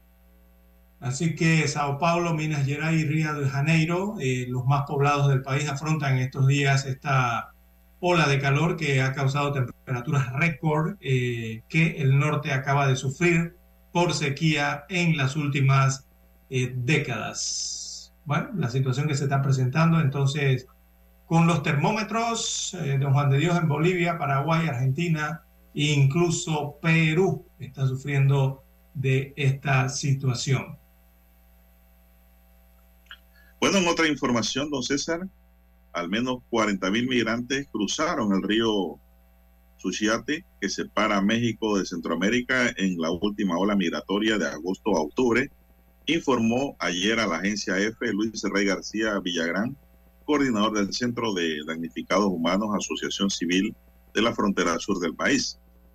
Entre tanto, la Comisión Mexicana de Ayuda a Refugiados recibió a 60 mil personas en su sistema de preregistros tan solo en agosto y septiembre en Tapachula, en el límite con Guatemala, según Manuel Nucamendi Pulido, representante de la Oficina de Terreno de la Agencia de la ONU para los Refugiados, ACNUR. Detalló que se presume que la mayoría de ellas habían cruzado a México de forma reciente por el río Sushiati. Entre agosto y septiembre, Comara recibió alrededor de 30 mil personas en cada mes en su sistema de preregistro, en donde la mayoría ingresó por el SUSIATI, los migrantes que llegan a Comar solicitan su procedimiento de asilo, indicó en una entrevista. Bien, vamos a hacer un alto aquí, Dani, dice Dani, porque hay que ir a Washington y regresamos con más noticias del plano nacional. Noticiero Omega Estéreo. El satélite indica que es momento de nuestra conexión. Desde Washington, vía satélite y para Omega Estéreo de Panamá, buenos días, América. Buenos días, América. Vía satélite desde Washington.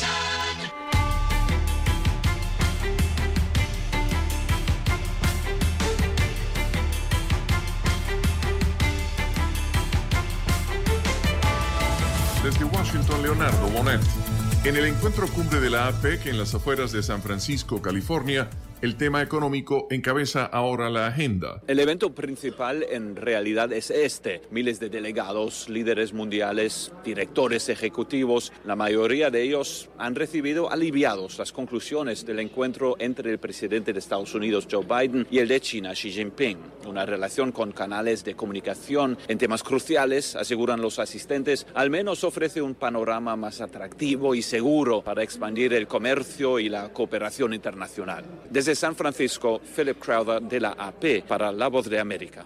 La tensión política se intensifica en esta nación centroamericana con acontecimientos ocurridos en las últimas horas. Las alarmas vuelven a encenderse en Guatemala tras el anuncio de solicitudes de retiro de antejuicio contra el presidente electo Bernardo Arevalo, la vicepresidenta electa Karin Herrera y otros dos diputados electos por el partido Movimiento Semilla. El objetivo sería vincularlos como parte de un caso relacionado con la toma de la Universidad de San Carlos, que estuvo cerrada por más de un año. Para el presidente electo Bernardo Arevalo, estas nuevas acciones del Ministerio Público son espurias e inaceptables. Eugenia Sagastume, Guatemala. Por medio de una carta pública, el gobierno de Colombia exigió al Ejército de Liberación Nacional una reunión urgente para tratar la continuada práctica del secuestro, una crisis en la mesa de diálogo generada por el caso de los padres del futbolista Luis Díaz. El jefe de la delegación del gobierno, Oti Patiño, indicó en la misiva divulgada a la prensa que la reunión de carácter extraordinario entre jefaturas de las dos delegaciones de diálogo surge tras el rechazo e indignación expresados por la opinión pública nacional e internacional del secuestro de Luis Manuel Díaz Jiménez ocurrido a fines de octubre junto a su esposa Silenis Marulanda cuando fueron abordados por hombres armados en motocicletas en una estación de gasolina en Barrancas, un pueblito al noreste colombiano y fronterizo con Venezuela. Desde San Francisco, California, donde asiste a la cumbre de la APEC, el presidente Gabriel Boric anunció que se fortalecerán los mecanismos para expulsar de Chile a los migrantes que cometan delitos y que se encuentren de manera irregular en el país sudamericano.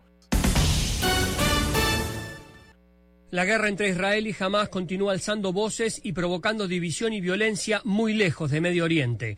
A las protestas de hace algunas semanas en el Capitolio, que dejó más de 300 detenidos, y las cientos de protestas y contraprotestas en campus universitarios desde los ataques de Hamas contra israelíes el 7 de octubre, las manifestaciones y protestas se siguen multiplicando de un lado y del otro a lo largo de Estados Unidos. En Boston, decenas de manifestantes que buscaban un alto en fuego en Gaza bloquearon el tráfico en el puente de la Universidad de Boston durante la hora pico, reduciendo el tráfico a un mínimo. El grupo coreó alto el fuego ahora. Los activistas exigían que la senadora demócrata Elizabeth Warren de Massachusetts apoyara un alto el fuego inmediato y utilizara su influencia para detener la acción militar del gobierno israelí.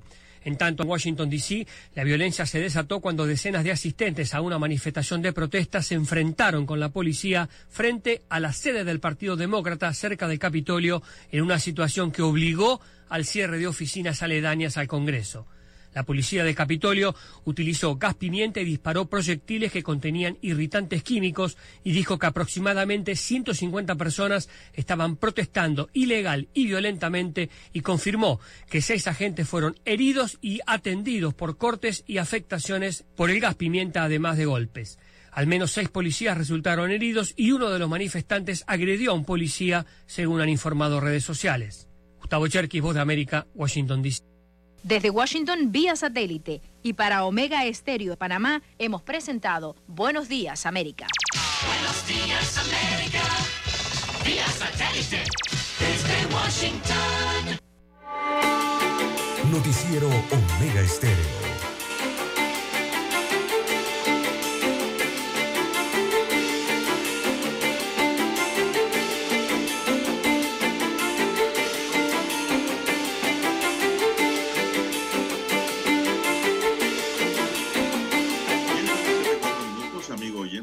Recuerde conducir siempre a la defensiva, mucho cuidado, use bien sus retrovisores, para eso están allí, los retrovisores del vehículo, para ver quién viene por la derecha, quién viene por la izquierda, quién viene en la parte de atrás, son tres retrovisores que tienen los carros, ya inclusive carros que tienen es cámara, don César. No, sí, es que hay que... Ya la tecnología está avanzando tanto que ya los retrovisores pronto van a pasar a la historia. te van a dar un televisor allí en el tablero. Sí. Y sobre todo los que vienen por la derecha, don Juan de Dios, que Dios mío, yo no sé a, a los conductores en Panamá quién les enseñó que se rebasa o se adelanta por la derecha. No se debe. Eso no se debe en ningún lugar del mundo. Pero bueno, aquí en Panamá ocurre de todo. ¿Cómo está la cosa, don Juan de Dios? Bueno, don César, estoy viendo aquí rápidamente que el tráfico está fluido en la vía Centenario hacia Panamá Centro. Eh, lo cierto es que está fluido porque la carretera está vacía. Yo no sé por qué. Eh, reportan un cierre en la vía Tortí en camino a Darien, don César. Hay un cierre allí de la población, en la carretera, hace 15 minutos. Eh, Vamos a ver, aquí dice, fue reabierta la vía interamericana en La Pesa, en el distrito de La Chorrera, tras una larga jornada de protesta, don César, es que son las 7. Sí, Era de 7 a sí. 7 la protesta. Ujú. El problemita que hay... 7, 6 minutos. Sí, el problemita que hay en la chorrera ahora mismo a la altura de este sector de la pesa y el siguiente sector que sigue, que es el de la espiga, ahí donde está la parada de autobuses, es que la pesa eh, sí se levantó la, eh, se levantó la protesta, o sea, se dio la apertura de la vía en el punto de la pesa. Pero más adelante, cuando se llega a la espiga, allá sí hay un cierre, don Juan de Dios. Entonces, eh, por más que hayan levantado acá, afecta más adelante, ¿no? Ese es el problema que hay en el área indígena de la vía interamericana en Chiriquí. Sí, Un grupo dice que abre y 500 metros más adelante el otro dice que no abre, Ñagare. está cerrado, exactamente. Entonces, no hay una cabeza real de dirigencia. Allí Así cada es. uno es una islita. En En la Chiriquí- vía Boy Roswell, Villa Saíta, se aprecia el tráfico hasta esta hora fluido. En Chiriquí, don Juan de Dios, se mantiene, se mantiene la protesta. apertura so- sobre el río Rizacua eh, a la entrada ya del distrito de David, ¿no? Eh, se mantiene fluido el tránsito eh, en este punto de la provincia Chiricana, allá en el distrito de David. Así que repetimos, se mantiene eh, hasta el momento la apertura del puente sobre el río Rizacua y los que le siguen, ¿no? El río David también está abierto. Bueno, en la vía Domingo Díaz, cerca de Defensa, ¿no? Tradicionalmente serán las protestas. Si hay protesta allí en la vía José Domingo, en la vía Domingo Díaz, sí, ahí cerca de Defensa. Eh, sí, el video que me mandan aquí, eh, sí cerraron la vía. Ellos inician siempre en la orilla, luego se toman un paño y posteriormente cierran todo. Bueno, y ahí cerraron todo, pero eso es temporal. ¿ah? No se desespere porque ellos regresan a trabajar a su puesto de trabajo dentro de un rato. Si nos está escuchando, ¿no? Para que no se desespere. Eh, tráfico en la vía Cincuentenario Coco del Mar, eh, bastante fluido, hay movimiento, don César. Por acá, en, dice hacia el interior, en Guadalupe, como usted dijo hace un momento, don César, ahí hay protesta. Sí. Hay protesta allí y cierre de vía. Bueno, eh, los eh, la trabajadores problemática sigue en estando la en el orilla de la vía, pero bueno, eso es, don César, creo que los defensa de allá. Eh, cada uno con su banderola. Eh, aquí se aprecian en la foto que me envían a orilla de vía. Parece que sí están dejando pasar los vehículos. Así que, don César, eso es lo que tenemos por ahora. Los oyentes siempre nos colaboran con información y es bueno que nos, esa información nos la acompañen con una foto. Porque tampoco puedo decir algo que me dicen y no Señalen tengo la hora, por lo ¿no? menos una referencia de lo que está ocurriendo. Exacto. Y señalen la fluido en la hora. vía Centenario cerca de Merca, Panamá, hacia la ciudad capital. Bueno, esa jornada de los gremios fue dura, don César, ¿ah? era 24 horas. Sí, de relevos. Ya se cumplió Eran, a las eran 7 de la relevos de cada seis horas. Ya se cumplió esa jornada, pero no sé, seguirán las protestas después, ¿no? Muchos estarán cansados, van a descansar un rato, no sé. Otros no se irán, no irán a descansar y querrán cerrar la vía. Vía Centenario Burunga, Reján, eh, don César, el tráfico está apretado, está denso. Eh, ¿Qué más nos llega por aquí? Ajá, dice, se mantiene, esto fue a las 5 y 40 que me llegó esta información, se mantiene el cierre en la vía interamericana en Chame, cerca de Quesos Mili. Ya les dije a qué hora me llegó la información, a las 5 y 41, no sé a esta hora si se mantiene cerrado o no. También, don César, tráfico fluido en la vía interamericana, en la entrada, dice, de Veracruz en Arraiján hacia el centro. Se mueve el tráfico bien. El tráfico detenido hace una hora en la interamericana, en la chorrera, en el proyecto Corredor de la Playa. Pero bueno, eso ya tiene una, hace una hora que me enviaron la información, don César. Tráfico en las lajas, en Panamá Norte, hacia Panamá Centro, en movimiento desde las 5 y 20, que un internauta me envió la información. Bueno, no sé, ahora ya son las 7. Yo presumo que hoy va a bajar un poco la intensidad, don César, porque la jornada de protesta era de sol a sol, de 7 a 7. Y esto se va a repetir el lunes, el lunes 20, ¿no? Sí, el lunes 20 tienen programado algo similar. También vienen, con, vienen los gremios con otro cierre y paro, que ya lo habían anunciado. Bien, son las 7, 11 minutos. ¿Qué más tenemos, don César? Eh, bien, en más que cómo, bueno, cómo quedó Panamá anoche, que se durmió de tanto caminar, don César, para poder llegar a su casa. Se durmió del cansancio, no pudo ver el juego. ¿Cómo quedó el juego? Dice este oyente. Oye, el oyente. Jueves 3-0 quedó el juego anoche de Panamá, eh, perdón, Costa Rica frente a Panamá, allá en el estadio Ricardo Saprissa de la capital eh, Josefina. Y bueno, los que no se enteraron, eh, Panamá le pasó por encima al onceno costarricense. Eh, realmente los humilló allá de visita en Costa Rica, la selección nacional de Panamá.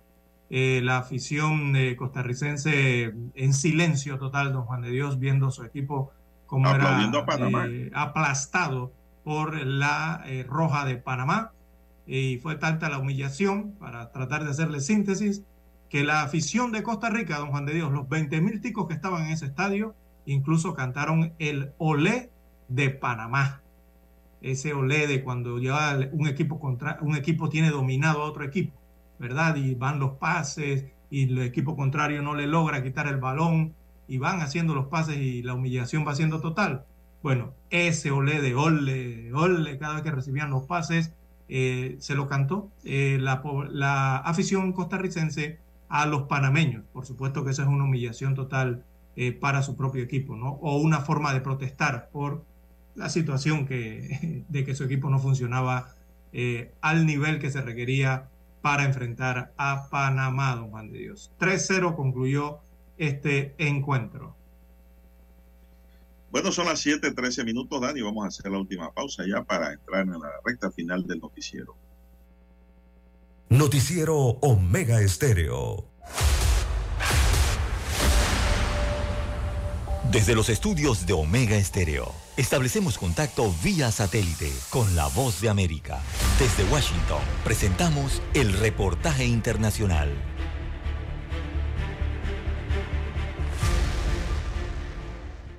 Los países del marco económico del Indo-Pacífico, liderado por Estados Unidos, acordaron dos pilares más de la iniciativa que cubren la cooperación en materia de energía limpia y medidas anticorrupción. Y los ministros de los 14 países también formalmente firmaron el texto previamente acordado de un tercer pilar que cubre la resiliencia de la cadena de suministro en una reunión durante la cumbre de líderes de cooperación económica de Asia-Pacífico, APEC, APEC en San Francisco. En el inicio del encuentro que reúne representantes de la región, el secretario de Estado Anthony Blinken remarcó el compromiso de las naciones, pero también enfatizó en la participación de los sectores productivos y sociales en el compromiso por el desarrollo.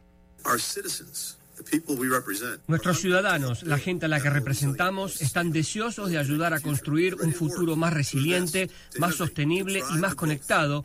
Están listos para trabajar, para invertir, para innovar y para conducir el crecimiento en una región dispuesta a compartir. Y nuestra responsabilidad y nuestro trabajo es ayudar a lograr todo esto. Los acuerdos sobre tres de los cuatro pilares del IPEF dejan el pilar comercial de la iniciativa en el limbo después de que las negociaciones de la semana pasada no lograran llegar a un acuerdo. La falta de este acuerdo comercial es un revés para la administración Biden. Su objetivo era mostrar la iniciativa durante la cumbre de APEC como un símbolo de su nuevo compromiso económico con Asia, proporcionando a los países un contrapeso a la creciente influencia de China en la región. Sin embargo, la secretaria de Comercio de Estados Unidos, Gina Raimundo, dijo que los avances en las cadenas de suministro, la energía limpia y la lucha contra la corrupción habían generado, dijo textualmente,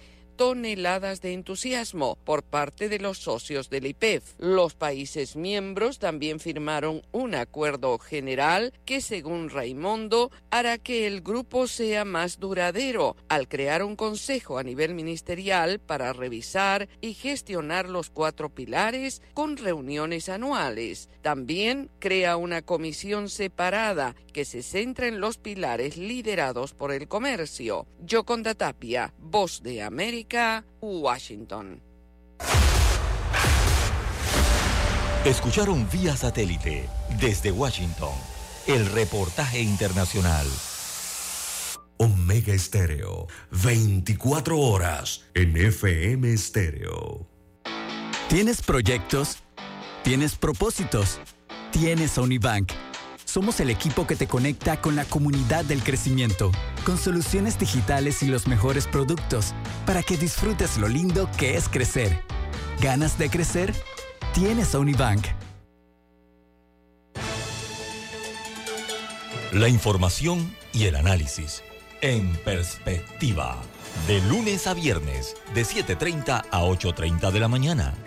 Con Guillermo Antonio Adames, Rubén Darío Murgas y Camila Dames Arias. En perspectiva.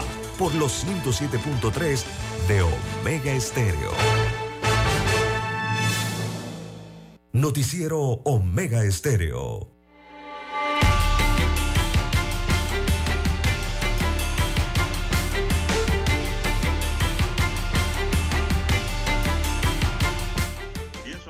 717, el ministro de Gobierno, Roger Tejada Breden, informó que se están activando procesos judiciales para exigir la responsabilidad de los actores de actos vandálicos en las manifestaciones que se realizan en varios puntos del país y afirmó que harán lo necesario para abrir las calles, permitiendo la restitución del ejercicio de sus derechos a toda la ciudadanía.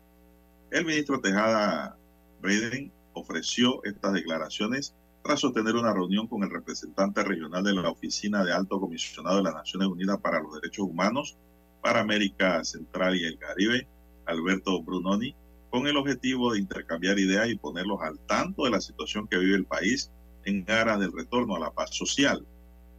El titular de gobierno notificó a Brunoni que el gobierno nacional de Panamá ha agotado todas las instancias para abrir las vías de manera pacífica.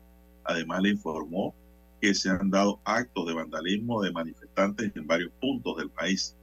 Bueno, don César, igualmente señaló que se están violando la constitución y los derechos humanos de la población por obstaculizar la educación, la salud y la alimentación. En la reunión también estuvo presente el defensor del pueblo, Eduardo Leblanc, quien recordó que el derecho a la protesta se debe ejercer de forma pacífica. Así que, don César, yo creo que todo esto forma parte de los preparativos porque no quiero ni pensar un fallo que no agrade a la población, don César, a los protestantes y a los gremios. No quiero ni pensar que eso ocurra. Entonces, como que están preparando el escenario para eh, impartir orden, ¿no? A través del Estado y el gobierno. Así es. Bien, nos preguntan también en las redes sociales. eh, bueno, hay que destacar, amigos oyentes, el tema de los desembolsos que está haciendo Minera Panamá luego de firmado el contrato eh, por parte del Ejecutivo hace 27 días atrás, 26 días, perdón. Eh, el Ministerio de Economía y Finanzas ha emitido, ha comunicado, ¿no? a través de la Dirección General de Ingresos, la DGI, que recibió, según el comunicado, parte de, la- de parte de la empresa minera, ha recibido, o la República de Panamá ha recibido la suma de 562 millones 840 mil 543 balboas con 59 centésimos. Esto correspondiente a las obligaciones a la fecha establecidas en el contrato de ley recientemente firmado. Adicionalmente, el Ministerio de Ambiente y los municipios de Donoso y Omar Torrijos Herrera, eh, esto en la costa atlántica, recibieron 4.284.512 balboas que corresponden al pago de uso de agua, canon superficial y derechos de uso y servidumbre. Eh, destaca el mismo comunicado que tiene fecha del 16 de noviembre que por instrucciones del presidente de la República al ministro de Economía y Finanzas, las sumas de dinero recibidas a la fecha producto de las obligaciones establecidas en el contrato recientemente firmado no podrán ser utilizadas y se mantendrán en una cuenta restringida en el Banco Nacional de Panamá. Es lo que destaca el comunicado del Ministerio de Economía y Finanzas. Y es que aquí van a surgir una serie de interrogantes también, don Juan de Dios, porque, bueno, han recibido esa cantidad de unos 524 millones de dólares aproximadamente, estarán en una cuenta restringida, eh, pero eh, en el contrato y en las negociaciones, don Juan de Dios, se hablaba de 740 millones. Eh, se ha entregado esa cantidad. Yo la recomendación, don Juan de Dios, no sé, el Ministerio de Economía y Finanzas, yo creo que debe detallar mejor eh, realmente cuántos son los recursos que está recibiendo por parte de esta minera, que evidentemente no los van a tocar aparentemente, eh, porque hay una cantidad de cifras eh, que están eh, en la mente de los panameños y lo mejor es oficializarlas, don Juan de Dios, correctamente para no tener posteriormente eh, problemáticas al respecto. Así que es lo que eh, hasta el momento ha recibido. Eh, las voces también. Bueno, César, pero ¿y qué pasó? ¿Qué pasó que primero hablaban de 720 millones 740 hablaban al inicio. y 740? Eh, ¿Qué pasó con esa diferencia?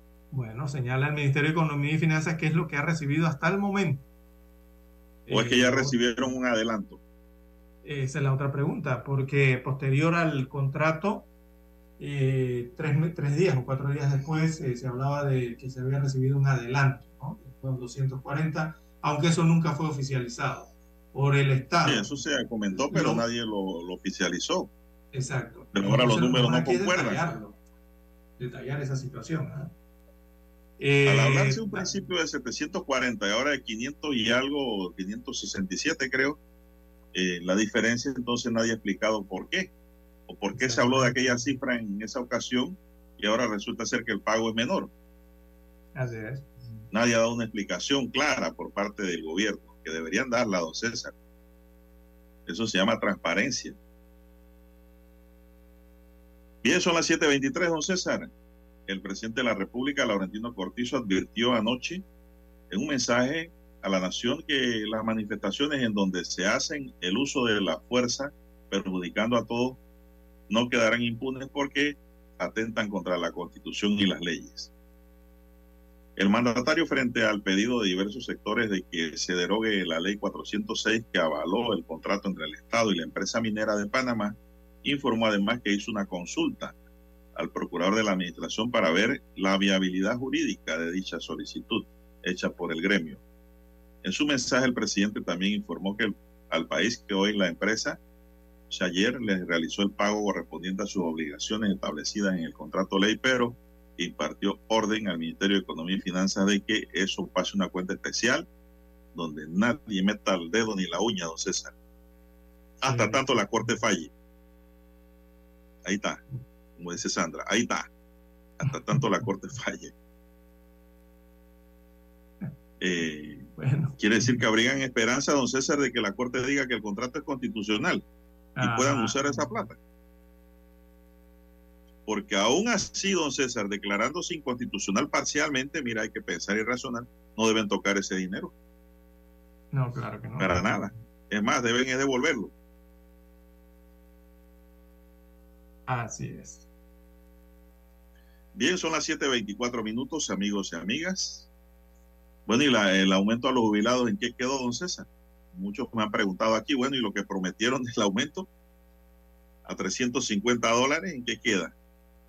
Eh, todo eso está suspendido. lógica Dios. hay la. Contraloría General de la República emitió un comunicado hace algunos días eh, señalando que eh, para la fecha, el último pago de la quincena, eh, no iba a ir incluido eh, ese, ese, esa- ese adelanto ¿no? o, ese, o ese aumento en el eh, cheque de los pensionados y jubilados. Y que posteriormente se, estarían, se estarían dando anuncios, ¿no? Fue lo que quedó la Contraloría, pero no han emitido ningún anuncio más, evidentemente, porque No, no, no, seguramente no habían recibido ningún pago. Eso era si el contrato avanzaba y no pasaba nada, pero ha pasado mucho ya en Panamá. Ha pasado mucha agua bajo el puente, muchas protestas. Entonces, no, ese aumento queda suspendido, don César, a mi sano entender, cosa que debería explicar el director de la Caja de Seguro Social a los jubilados, don César. No yo, Exacto. yo no soy vocero ni funcionario para estar explicando eso, pero para orientar a la población y a tratar de mantener siempre la calma, uno opina y da luces sobre la temática. Son las 7.25 minutos. ¿Qué más tenemos, señoras y señores? Ya para cerrar, don César, porque ya está llegando el personal de en perspectiva. Ya vemos a don Rubén Darío Murga ahí en posesión anotadora en la tercera base. Dígame, don César, ¿puedo nos vamos? Eh, bien, las 7.26, no, simplemente lo de los pescadores eh, en el Caribe Don Juan de Dios, eh, que bueno, prácticamente tuvieron, ah, digamos, un enfrentamiento con el servicio aeronaval, con helicópteros del servicio aeronaval Don Juan de Dios y también patrulleras de esta institución, eh, por el tema de que, bueno, las protestas están llegando allá y los pescadores que han sido bautizados como los guerreros del mar, eh, confirmaron entonces en unos videos eh, colgados en las redes sociales que la aeronaval eh, les había solicitado que no impidieran el atraco de los buques de carga eh, que llegan a Puerto Rincón. Allá, este es el puerto que tiene que ver con Minera Panamá. Uno de los buques Tarantou llegó allí, pero eh, la policía le solicitó que no impidieran el atraco de este buque en el puerto de Puerto Rincón. Así que se dieron unos No, le lanzaron bombas y allí. hasta perdigones, don César. Ahí tengo los videos. Pero no se rindieron. No, claro que no. Bien, amigos y amigas, se nos agotó el tiempo, señoras y señores. Daniel Arauz nos acompañó en el tablero de controles en la